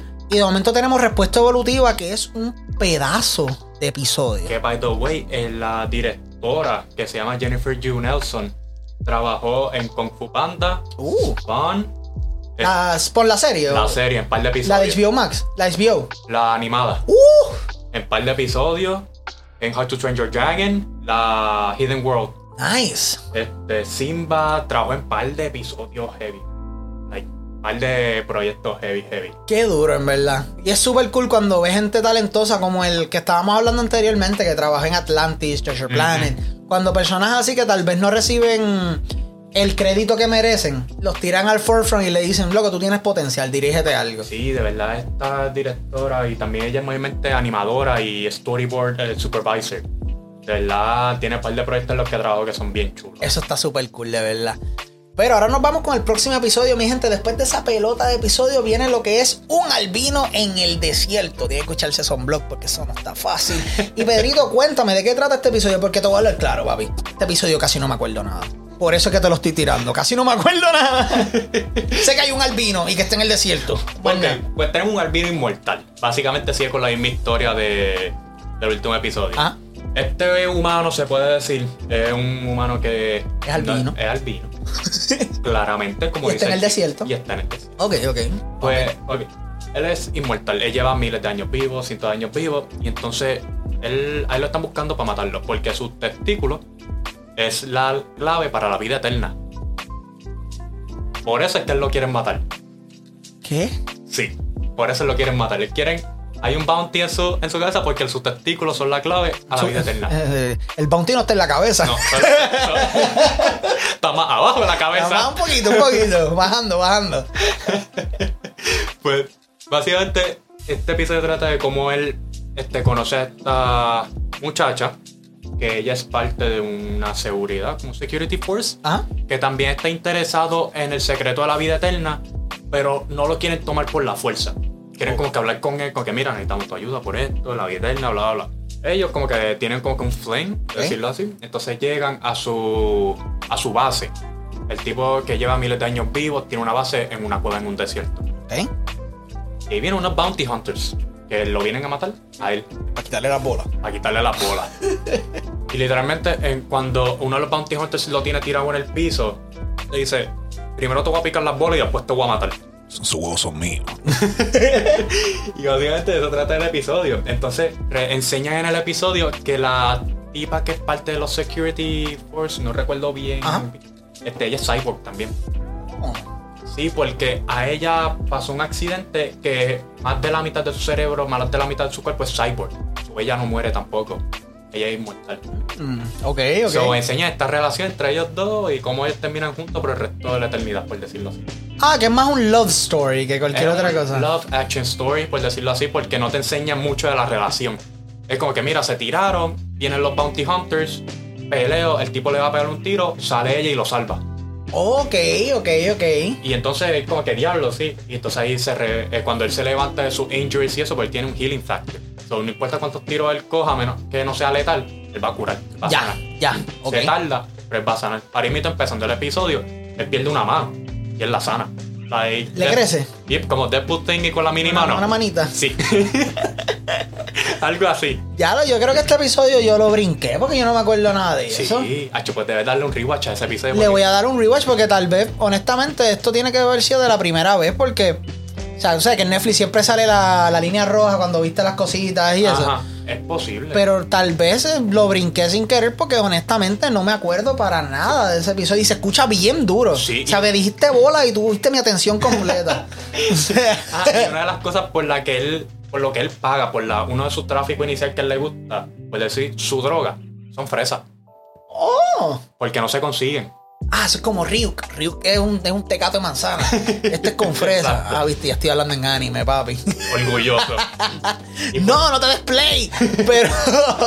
pues, bas- pues básicamente él, él va, a- literalmente es lo primero que sigue en el episodio. Mira, aquí tiene los chavos, quiero las fresas, vengo el próximo mes A buscar más a fresa. buscar más fresas. Pero las fresas en ese caso son como un delicacy y eso. Yep. Oh, ok. Porque me dijiste es un post-apocalyptic world también, ¿verdad? ¿O no? No, es más un Interstellar. Ya. Ya, Sí, ya, es como ya. que un mundo fuera de la Tierra. Es otro planeta, por decirlo así. que no hay fresa. Ya, ya, ya. Ay, qué duro. En verdad voy a darle un watch a ese episodio cuando Sí, terminamos de grabar sí. porque Está súper duro. no me acuerdo absolutamente nada, pero me lo vendiste. Realmente, o sea, me gusta mucho que, como bien me, me dijiste, es un love story mezclado con acción. Sí. Eh, te tira esa filosofía también de que la vida eterna, al igual que respuesta evolutiva. ¡Wow! Sí, ese, ese es mi segundo episodio favorito. Nice, Primero nice. es este, el anterior que ya discutimos. Respuesta evolutiva. Ah, so, están, están en filita los Sí. tres tuyos. Sí, los tres míos están, en- están en filita. Están hielo, respuesta evolutiva, snow. Oh, ok, that's dope. Y esos tres fueron mis. Esos, esos son mis top tres. En verdad la voy a ver. Cuando terminemos esto lo voy a ver y pues en verdad, qué sé yo, lo pondré en los stories que me parecen las bolas blancas esas. Pero nos vamos con el próximo que se llama Hierba Alta. Y este episodio a mí me gustó muchísimo también, si te hablo 200% honesto. A mí me gustó, pero no, me- no- es como mi quinto sexto. Ok, ok. El diablo, tan, tan abajo, pues son ocho nada más, papá. Sí, es como, fíjate, como mi cuarto. Como tu cuarto. Como cuarto quinto. Vale, vale. Pero, pero este episodio narra la historia de este tipo que está en un tren. Y el tren está corriendo normal. Y hay una parada y el señor se baja. Y él comienza a escuchar ruido, luces y diferentes cosas. Y él va a salvar, intentar salvar a alguien que esté en la hierba alta. Y pues terminan saliendo un montón de demonios y monstruos y cosas que realmente son almas perdidas. Sí, a mí me recuerda mucho ese episodio como si los demonios de Secret Wars se hubiesen fugado. Full, full, full. A mí me recuerda a The Polar Express, pero en crack. o sea, Horror Polar Express. Horror, Horror Express. Horror Express. Pero y en verdad como de, eh, ese es el concepto del episodio, es un concepto bien straightforward de cómo este hombre se baja y por presentado casi se pierde, Como todas las películas de horror. como todas las películas de horror. O sea, Algo que no debería haber igual. porque exacto, porque cuando tú ves un re- mira, brother, en verdad, si yo estoy en un tren y pasa algo y se para y yo escucho a alguien gritando en un monte, Se jodió. no se murió, o sea, yo lo más que puedo hacer por ti en ese caso, tipo que está gritando, es yo voy a decirle al, al del, al del tren, mira, hay alguien allí. Sí, hay un cabrón loco que se metió Hay ahí. alguien que está gritando por allí. A ver, vamos. Mierda, vete tú. Yo no puedo morir. Es más, vete adelante. Yo voy Cuan- detrás tuyo. cuando llegues a la luz, grita. O levanta la mano para verte, para ver si estás bien. Exacto, me dejas saber. Yo no voy a ir como quiera. No, no, no, definitivamente. Pero ¿qué te pareció eso de la hierba alta? A mí, me, a mí me gustó mucho el concepto porque es bien, es bien tipo horror. Sí, full. Es horror full, como. Y me gusta mucho cómo el conductor al final presenta, porque algo bien raro que el tren siempre pierde vapor en este, en este lugar. Siempre. Te presenta que siempre se para ahí. Y como que el pasajero puede hacerlo así, meterse de presentar, como que bien white shit en cuestión de horror. Pero fuera de eso, el, el episodio me encantó. Algo que también me, me puse a buscar un poco de información en este. Y una teoría que leí sobre este episodio es que este episodio puede ser una referencia a Carón y el tren de las almas perdidas. Uh, O sea, como el ferry. ajá. Porque como tal, en ningún momento como tal, eh, o sea, en el momento en el que el ferryman, que es el conductor como tal, le dice como que, ah, yo no sé qué son, pero sé que eran personas antes. Y es como que, oh shit, son almas perdidas. Tal vez él está como tal al tipo, a nuestro protagonista, lo está llevando a Elysium, you know, el paraíso, para paraíso. decirlo de una manera. Y las paradas son donde están todas las almas perdidas. Que eso es una teoría que me llamó mucho la, la atención y me, me pone a pensar bien cool si esa puede haber sido la, la intención de los escritores, de los animadores, del, del director. Hubiese, hubiese sido bien duro. Si esa es la intención detrás de ese episodio, de darle a un mini totalmente diferente y le aprecio mucho más. No, no, definitivo, porque ya ahí está tocando eh, base con, con mitología, con, Sí. con eh, espir- espiritualidad, que está bien cool, porque muchas personas, ah, hay de todo en el mundo. Hay personas que piensan que cuando nosotros nos moramos vamos a ir a un reino eterno, que si esto, que si lo otro. Y hay personas que piensan que cuando moramos vamos a irnos a, qué sé yo, a hacer uno con el cosmos. ¿Qué tú crees que va a pasar cuando Nos nos vamos para moramos? Valhalla. ¿Tú vas para Valhalla? Sí, yo voy para Valhalla. Ah, cho, no, yo, yo, cuando yo me muera, yo voy a hacer, yo voy a estar en el mismo lugar de que antes de que naciera. De acuerdo. En nada. Vamos, de la nada venimos y a la nada vamos. Religioso.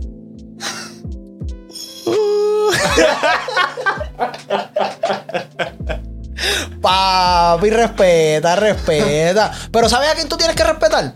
A Santa Claus, porque la próxima, eh, la visita, papi, este episodio estuvo bien caro. Este episodio estuvo bien caro, Pedrito. ¿Qué te pareció la visita? ¿De qué trata esto? A mí este episodio me encantó. Está bueno, pero está bien al Sí, garete. está bien por todo, pero like, me gustó. Son estos nenes que dicen, ah, mira, escuchan unas campanitas, los famosos Jingle Bells de Santa Claus. Mira, yo quiero ver a Santa Claus, vamos a capturarlo. Yo quiero ver quién es Santa Claus. Se bajan por la escalera, empiezan a ver desde la escalera y ven como que algo raro.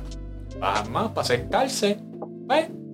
Ven también un monstruo, un tipo alien raro que sale detrás de Don el Santa Claus y los nenes como que se han congelado y el, y el Santa Claus como que lo, se da cuenta que ellos están ahí y él va donde, a donde los nenes. Los mira. Mira, tú te portaste bien, toma tu regalo. Mira, tú te portaste bien, toma tu regalo. Vuelve y se va por la chimenea. Ya. Sí, pero bien fucked up porque literalmente cuando él va haciendo por la chimenea, tú ves literalmente los, como que los scratches de las garras y que ahí mismo prende el fuego.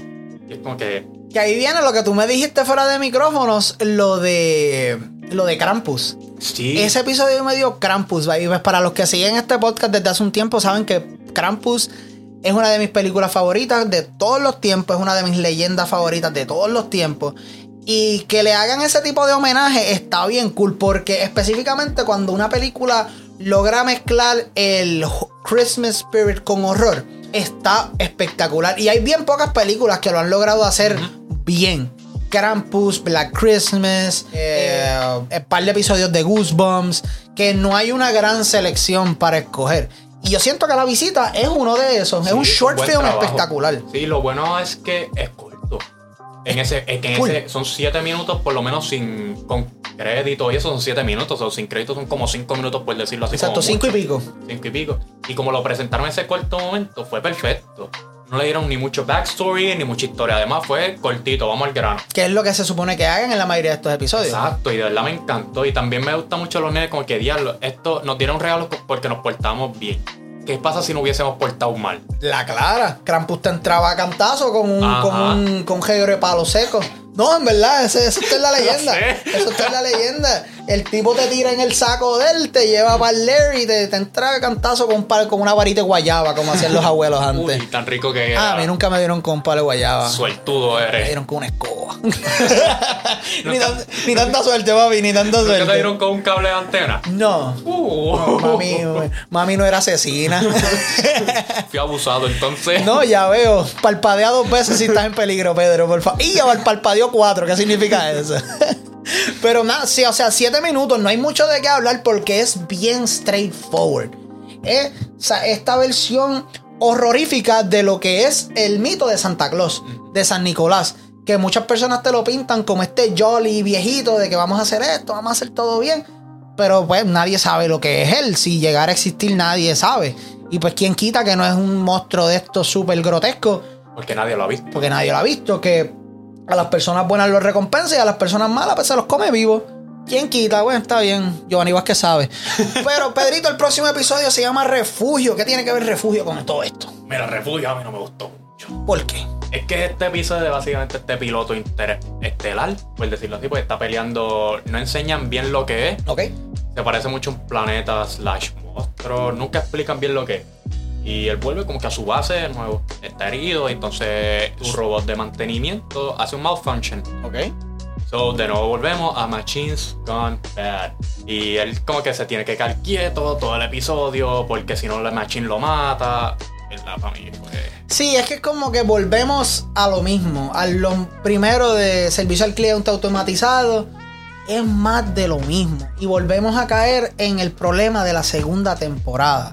Temas genéricos que hemos explorado un montón de veces y que realmente como tal ya no, es nada nuevo, no es nada nuevo, no es nada interesante. Y again, no es que necesitamos un concepto completamente diferente para cada episodio, even though that would be super fucking cool, pero si me vas a dar un concepto que está trillado, tíramelo un twist diferente. Exacto, pero Machine Guns Bad es quedarse aquí, es, literal, es lo mismo que el primer episodio. Una, un Pero con menos rumba. Ajá, con menos rumba.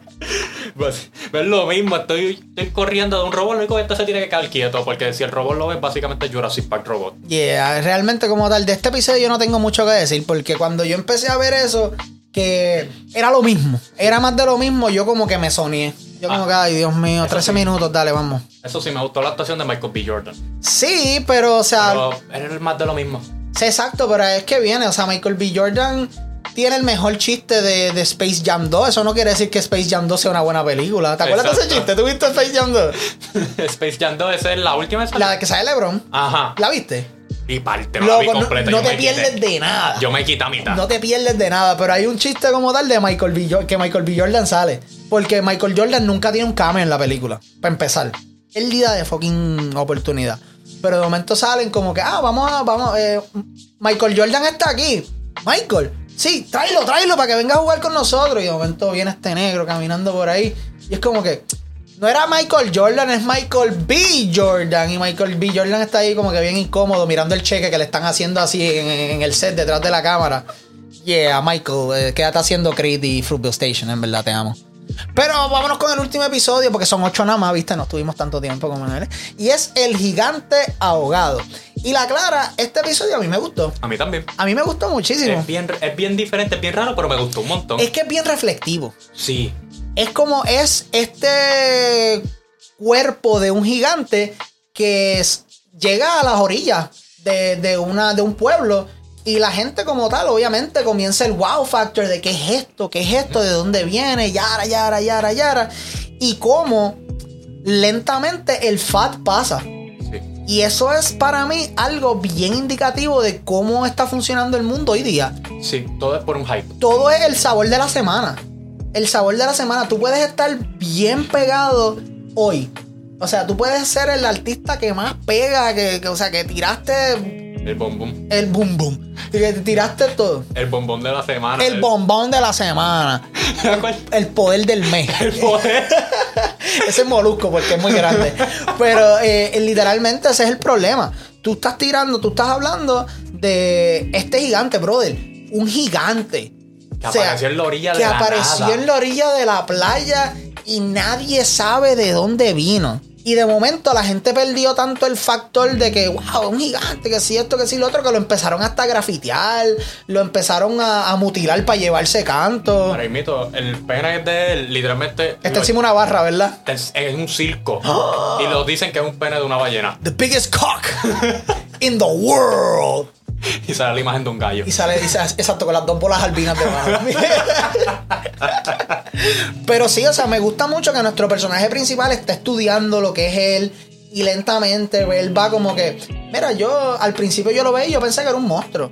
Pero lentamente y seguí visitándolo, esto, lo Me otro. identificar con él. Y me pude identificar con él. No sabemos su historia, de dónde viene, si hay familia que él tenga, que se esté preguntando dónde está ahora mismito. Y eso es algo bien cool, porque aparte de lo del sabor de la semana, también te enseña a que todo el mundo tiene una historia. O sea, tú ves a alguien súper random caminando por ahí que tal vez la gente se lo está vacilando. Bro, tú no sabes qué está pasando a esa persona. No tanto a nivel emocional. En cuestión de que estará bien, estará mal, esto, lo Que no otro. sabe su historia, no sabe de su viene, historia. Por eso, es que, por eso es que de cierta manera yo soy tan presentado como soy. Yo también. Ya, Ya, conocer a la gente. a mí me full. encanta hablar con gente y gracias a mis trabajos como tal, yo puedo hablar con, con gente de diferentes backgrounds. Y eso está bien interesante. O sea, loco, tú sabes, ah, yo una vez estaba escuchando música en mi trabajo y llegó un cliente que es argentino. Y está, nos quedamos hablando y a ti te gusta eso, sí, sí, a mí me gusta el trap, me gusta esto, lo otro. ¿Has escuchado Duki? No, ¿has escuchado Trueno? No, búscatelo. Lo que me fui en un rabbit hole salvaje con él, escuchando trap argentino. Y eso es cool, porque tú ves diferentes backgrounds. Y Duki, según él me lo describía, es el, el, el Bad Bunny argentino. Cada vez que Duki dice, ah, Duki, ah, estoy en una barra, se llena. Todo el mundo, ah, vamos para allá, hay que ver a Duki. So que eso es algo que me llama mucho la atención. Pero ah, como tal, overall, ¿qué te pareció eh, el punto de vista con el gigante y todo eso? A mí me encantó mucho como él, este investigador, porque evidentemente era un research team, que eran tres, y él fue el único que siguió yendo. Y los otros se ensojaron. Sí, lo- fue como que pasaron. Página. Sí, pasaron el hype, como que diablo, ya vimos el gigante. Hicimos un par de notas, vámonos. Sí, ya yo no voy a hacer más nada. Pero ver cómo él se identificaba con el gigante, como que fue el primer día, después fue un par de días después, porque no quería como estar envuelto de mucha gente. Vio el gigante grafiteado, cómo se vio mutilado. Fue el día que le picaron las piernas. Y ver cómo todas esas partes fueron regadas por el pueblo. Por ejemplo, el hueso estaba encima de un butchery. Sí, loco. Como que, ¿qué carajo? Porque El morbo. Ajá. Porque, ajá, como bien dijiste, este, ya pasó. Pasamos la página, tengo un gigante. Ya, eso fue todo. Se vuelve una leyenda urbana. Full. Porque llegó un gigante de la nada y así de la nada se fue. Sí, es que esa es la cosa. O sea, estamos. Vivimos tan deprisa, loco. Que las cosas fantásticas, las cosas que tal vez te vuelan la mente, literalmente nos vuelan la mente por par de minutos y no nos sentamos a como que, holy shit, what's the story behind this? Y eso es triste, loco, porque no nos queda mucho tiempo, como tú bien dices, o sea, como estábamos hablando ahorita, nuestro tiempo aquí es limitado. Que hay que apreciar cada Hay momento. que apreciar cada momento y cuando vienen estos, estas cosas, estos escenarios que son fantásticos, que son... Yo me los trago. O sea, literalmente yo estoy, si algo a mí me vuela la mente, yo estoy obsesionado con esa cosa meses. Y cuando se me va el fat, entre comillas, siempre se mantiene en el background. Sí, el mayor ejemplo que por lo menos yo puedo dar de mi caso es que a mí me gusta mucho lo que son los museos. A mí Cuando también. fui a Nueva York al History Muse- Museum, yo soy una persona que me gusta pararme a leer. Como fui con mi familia, mi hermana actriz, pues a ellos no les gusta nada de eso. Ah. So, tuvimos que ver el museo por encimita. Ajá. H, eso a mí me supo. Porque yo quería ver todo con calmita y eso. Y ahí es como que, diablo, che, sí, nosotros vemos toda la pizza. Sí, el museo, como los museos son para tú desconectarte. Ese, eh, para mí, ese es el propósito principal de los museos. Yo normalmente cuando voy a los museos, yo pongo mi teléfono en modo avión. Sí, Nadie me escriba, nadie me hable. Eh, gracias a Dios tengo un equipo detrás de una página de películas que siempre está ahí dándole candela. So que sé que el brand está en buenas manos mientras yo hago esa, esa, esa pequeña desconexión. esa pequeña desconexión y en verdad como que tú sentarte a ver una pieza, a apreciarla, no verla, apreciarla, desglosarla. ¿Por qué este cabrón hizo esto? ¿Por qué esto está aquí? Loco, eso fue como la primera vez que yo vi Guernica. ¿Tú sabes qué es Guernica? Ay, Es una pieza de este, Pablo Picasso Ajá. que en sí representa la guerra y es un para las personas como tal que simplemente ven las cosas, es un reguero, es un reguero, pero eh, tiene tanto significado detrás de ella. O sea, hay, hay muerte, hay, hay violaciones, hay ojos, hay animales muertos, hay de todo. Y eso representa el tiempo como tal que España estuvo eh, bajo la tiranía de Franco. Toda la muerte, toda la destrucción, todos lo- los asesinatos que hubieron. So que hay que sentarnos a apreciar las cosas, hay que sentarnos a ver más allá de lo que tenemos al frente, porque todo tiene una historia. Absolutamente todo tiene una historia. Y eso es una de las cosas que nos hace humanos. Mucha gente puede apreciarla, pero no todo el mundo lo hace. Es real. Es como en el trabajo yo me paso vacilando como que, mira, todo el mundo tiene la habi- habilidad de leer, pero nadie lee. Sí, es real. Así invita con apreciar. ¿Qué te cuesta estar 5 o 10 minutos viendo una pieza? La clara. Son 5 minutos que vas a aprovechar, que vas a recordar por el resto de tu vida. No, yo, yo tuve un profesor en la universidad, Irán, te amo, donde quiera que estés infeliz. O sea, el tipo nos decía, o sea, mira, ustedes quieren cortar mi clase para irse a la playa, vayan. Ustedes quieren fumarse un porrito o algo, fúmeselo. Pero si hace eso, o se, o se va, o si se va y se da par de palos, venga a mi clase. Le exhorto que venga a mi clase. ¿Por qué? Porque tal vez usted va a ver una pieza que yo le voy a enseñar, o una obra, o algo por el estilo, de una manera diferente. Espectacular. O sea, ¿tú sabes cuánta gente embolla iba a esa clase? Eh, y está, no, y era súper cool, era súper cool, porque el tipo muchas veces, si el tipo notaba que tú estabas intoxicado o algo por el estilo, no te vacilaba ni te humillaba. Eso no era el propósito de él. Pero el tipo como tal te presentaba la obra. Pedro, ¿qué tú crees de esto? Si obviamente él veía que tú estabas te estrogoleando mucho, pues te pichaba, no, no, tranquilo, tranquilo. Y se iba con otra persona. Pero habían personas que se tiraban cosas que era como que, wow, infeliz, dame de eso. Que era una cosa salvaje, pero definitivamente siento que abrieron la temporada de una manera bien floja, pero la cerraron de una manera bien fuerte. Sí. Bien fuerte. Y el episodio, conozco muchas personas que me dicen que es horrible. Pero yo siento que son personas que nunca se han sentado a apreciar el arte. Yeah. O que no, nunca se han sentado a filosofar o nunca han buscado el meaning más allá detrás de las cosas. Ahora mismo tú buscas el meaning detrás de este episodio, tiene tanto para jalar. Sí, loco, o sea, hay, hay papers completos de este episodio. O sea, yo literalmente buscando teorías de cada uno de los episodios, vi una teoría que yo dije, diablo, yo, yo tengo muchas cosas que leer y yo no voy a leer esto porque eran 28 páginas de alguien desglosando cuál era el significado del gigante en el mundo en el que lo tiraron. Lo cual estaba brutal. Pero Pedrito, para terminar con el segundo season, ¿qué te pareció en general? En general, primero que nada, no me gustó más que el primero. Definitivo. Eso es claro. Pero los tres episodios, cuatro episodios que encabezaron, de verdad me encantaron. Full, full, full, full. De verdad que sí, lo que fue Snow in the Desert, que el del albino, el del policía matando a los bebés, este hielo, like esos tres episodios que, que por lo menos para mí cabez- cargaron la serie, a mí me encantaron. Full. Y si buscas muchos de ellos, por, em- por ejemplo Hielo, eh, está rating online 6.1 de 10, 6.2, que no es un rating alto. No, no, es, es como que como un low medium, bien Ajá. brutal. Y honestamente, de verdad, ese episodio para mí es bello. Es hielo, el arte, el concepto, la hermandad, el equipo detrás, de verdad, para mí, eso fue el. A mí me encantó. No, igual, o sea, todos los episodios del Season 2, el más alto que está es el Pop, Pop Squad, que es el de... El de los bebés. El de los bebés, que está con un 8.1. Pero todos los demás están 6 de, de 7 para abajo. Mira, ahora invito Automated Customer Service, que es el de. En la porquería del primero, Eh. 6.5. Y hielo está en 6.1. 6.1. So, hay más gente que le gustó el de El de Automated que Hielo. Pop Squad 8.1, el de las bolas albinas 7.9, el de la hierba alta 7, Yara, Yara, Yara, y el del gigante 6.9.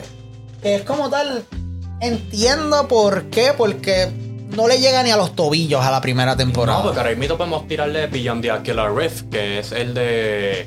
El Titty Monster. Ey, Pues si lo comparamos con eso, le llega a los no, tobillos. ninguno le llega a ese. Ninguno, Sony's Edge, con esos episodios, eh, Cima Blue. Yo le tiro cualquiera de estos episodios a Sima Blue y Sima Blue se lo come con, con amarillitos por el lado. De una, cómodamente. Y después se toma una Coca-Cola de lo más bien. de dieta para la figura.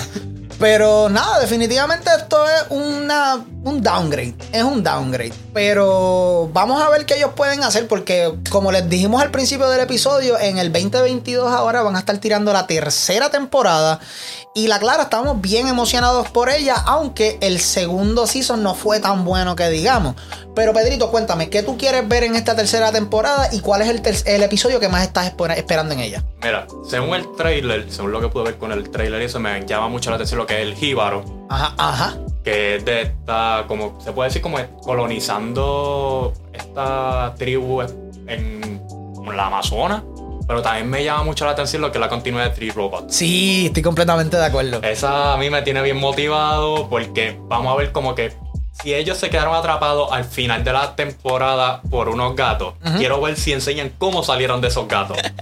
Eso es lo más que yo quiero saber. El gato va a salir, te lo aseguro. Eso es lo más que yo quiero. Eso es lo más que yo quiero ver. No, te lo aseguro. Y definitivamente eh, el de lo. El de Jíbaro está bien, bien cool. Porque, mira, el director de Jíbaro ha trabajado en, en, proyectos bien, bien cool. Ha trabajado en Corpse Bright, ha trabajado como animador, trabajó en Harry Potter and the Deadly Hollows, Throne Uprising para Disney, que no es un bobolón. Sin mencionar que también ha trabajado en proyectos para gorilas, que ese no es el mismo que, que trabajó en la que tú me dijiste. Tengo entendido que no. El de Ice. El de la El tipo es. Alberto Mielgo. Wow, apellido. Diablo, full, lo mataron. Cabrón, apellido. Y el. Sí, es el mismo, es el mismo de, de es el mismo de The Witness. El que dirigió, el que va a dirigir esa de Jíbaro es el mismo que dirigió The Witness. Sí, pero el que dirigió el de Gorilla es Robert Valley. Robert Valley, que es el de hielo, ¿verdad? El de hielo. Ya, ya, ya, ya. Sí, pero como tal, pues parece que tenemos una reunión de las personas que han trabajado Sí, con Gorilla. Hay muchas, muchos directores que trabajan juntos, que trabajaron juntos anteriormente. Este, hay unos directores que, si no me equivoco, es el de Aquila Rift. Son tres. Los tres trabajaron en los mismos proyectos. Y perdón que estás hablando, pero eh, Mielgo, diablo, Mie- eh, trabajó como un eh, art director para Into the Spider-Verse. Contra. Que el tipo, que el tipo sabe lo que está haciendo, que no es un, no es un zángano de por ahí que le dijeron, mira, tú puedes dirigir, ah, dá- dámelo acá, dale, chubito. No, no, para nada, es un tipo que, sa que Que ha estado, nombre. tiene nombre, ha estado en el mundo de la animación un buen tiempo y no te va a hacer cualquier otra porquería. Pero mira, yo estoy contigo con lo de los tres robots. Yo quiero saber qué es lo que va a pasar ahí, porque algo que yo había hablado con un par de gente cuando salió la primera temporada, la segunda todavía no estaba confirmada, era que nosotros pensábamos que hubiese sido bien interesante que la segunda temporada también fueran 18 episodios y que fueran continuaciones de la primera. Sí, me acuerdo que lo hablamos varias veces, que eso hubiese quedado bien cool. Eso hubiese quedado súper cool, pero a la misma vez como tal es súper cool también que nos estén dando historias nuevas. El episodio que yo más quiero ver de todo esto se tiene que llamar Bad Traveling. Y este es de un grupo de eh, marineros que está siendo acechado por un monstruo marino.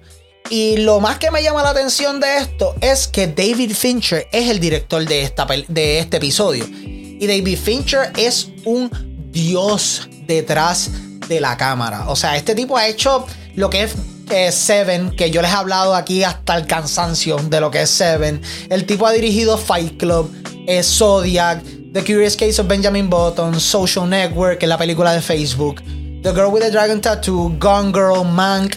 El tipo es un tremendo director. Y el tipo es bien meticuloso porque el tipo, su debut directorial fue Alien 3. Y Alien 3 fue una película bien mala. Fue una, no, no, la clara, es una película bien mala. No te voy a tapar el cielo con un dedo. Pero en entrevistas como tal, Fincher dijo que era que como él era un director novato, el estudio lo cogió y lo mangoneó. Tú vas a hacer esto. Tú no eres nadie. Tú vas a hacer esto. Si tú haces lo que yo diga, está empezando ahora, yo te voy a dar el nombre. Exactamente. Y pues la película flopeó bien duro. Y la cosa es que cuando una película flopea, una película falla, siempre la culpa va para quién? Al director. Para el director, porque es el que está encargado de absolutamente todo. Y Fincher, en ese momento que vi esa entrevista, se convirtió en uno de mis directores favoritos. ¿Por qué? Porque él dijo, si yo voy a, a tomar las responsabilidades de la película si es una mierda, si toda la culpa va a caer en mí, yo voy a tomar las decisiones. No me importa, no me importa. Tú no quieres hacer lo que yo quiero hacer con un proyecto, me voy. Adiós. Y eso es súper duro, eso es súper duro porque es un tipo que sabe lo que quiere contar, sabe qué es lo que quiere hacer.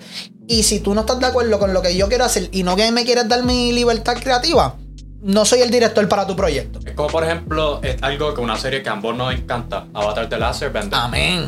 Los ejemplos, los creadores que querían hacer la película live action, el, el estudio no quería hacer lo que ellos dijeron. Pues me voy. Eh, serie. Se- no, la película. En, en Netflix. Ah, ¿verdad? Sí, sí, Sí, sí, sí, es verdad. Netflix. Es verdad. Sí, que yo como que, mira, tengo esta idea, ta, ta, ta. No quiero ser así. no quiero que lo haga así, yo quiero hacerlo así. Pues me voy. De verdad, breguen ustedes. Exacto, breguen voy. ustedes. Y eso, pues yo siento que la fanaticada de Avatar de la Bender está bien, preca está, tiene una precaución bien dura con esa Sí, serie. ahora mismo a mí no me interesa mucho la serie de Netflix. Para Yo, estoy esperando lo- el Avatar Studio que se tiraron. Sí. Todo eso, sea, yo estoy esperando eso. Principalmente yo estoy esperando más esa serie como que de ver si la cagan. Sí. Eso es todo. A ver si se tiran otra película. No digas eso, Pedro, no hagas eso. There's Porque... no movie in Basing Sake. Mira, vamos a acabar el episodio. Pero nada, mi gente, esto ha sido todo por el episodio de hoy. En verdad, unas gracias bien grandes a Pedrito por estar aquí, por guiquear conmigo de Love the Robot. Diablo, por un montón de tiempo. Sí. Hemos estado aquí un ratito. Espero que beban café, tomen quesito, tómense en break, en confianza. Pero les agradecemos full por estar aquí, Pedrito. En verdad, gracias por estar aquí. Cualquier cosita, los micrófonos de una página de película siempre van a estar abiertos para ti, Muchas hermanito. gracias a ti por invitarme, muchas gracias al Corillo por estar escuchándonos. Espero que se hayan disfrutado todo esto. Y de verdad, cuando Marco me diga, aquí estaré. Yo voy a aprender la batiseñal ahorita. Y ya. la Pedro La señal. Pedro señal. Pero mi gente, si tienen alguna duda, recomendación o cualquier cosa para el programa, no duden en escribirnos a nuestro email que es at una página de películas a gmail.com o seguir nuestras redes sociales que estamos en todos lados como pdpelículas.pr. Allí a la orden. Se me cuidan mi gente, gracias a Pedrito nuevamente y sin mucho preámbulo. Vámonos, para, el cine. cine. Y a darlo y corillo otra vez.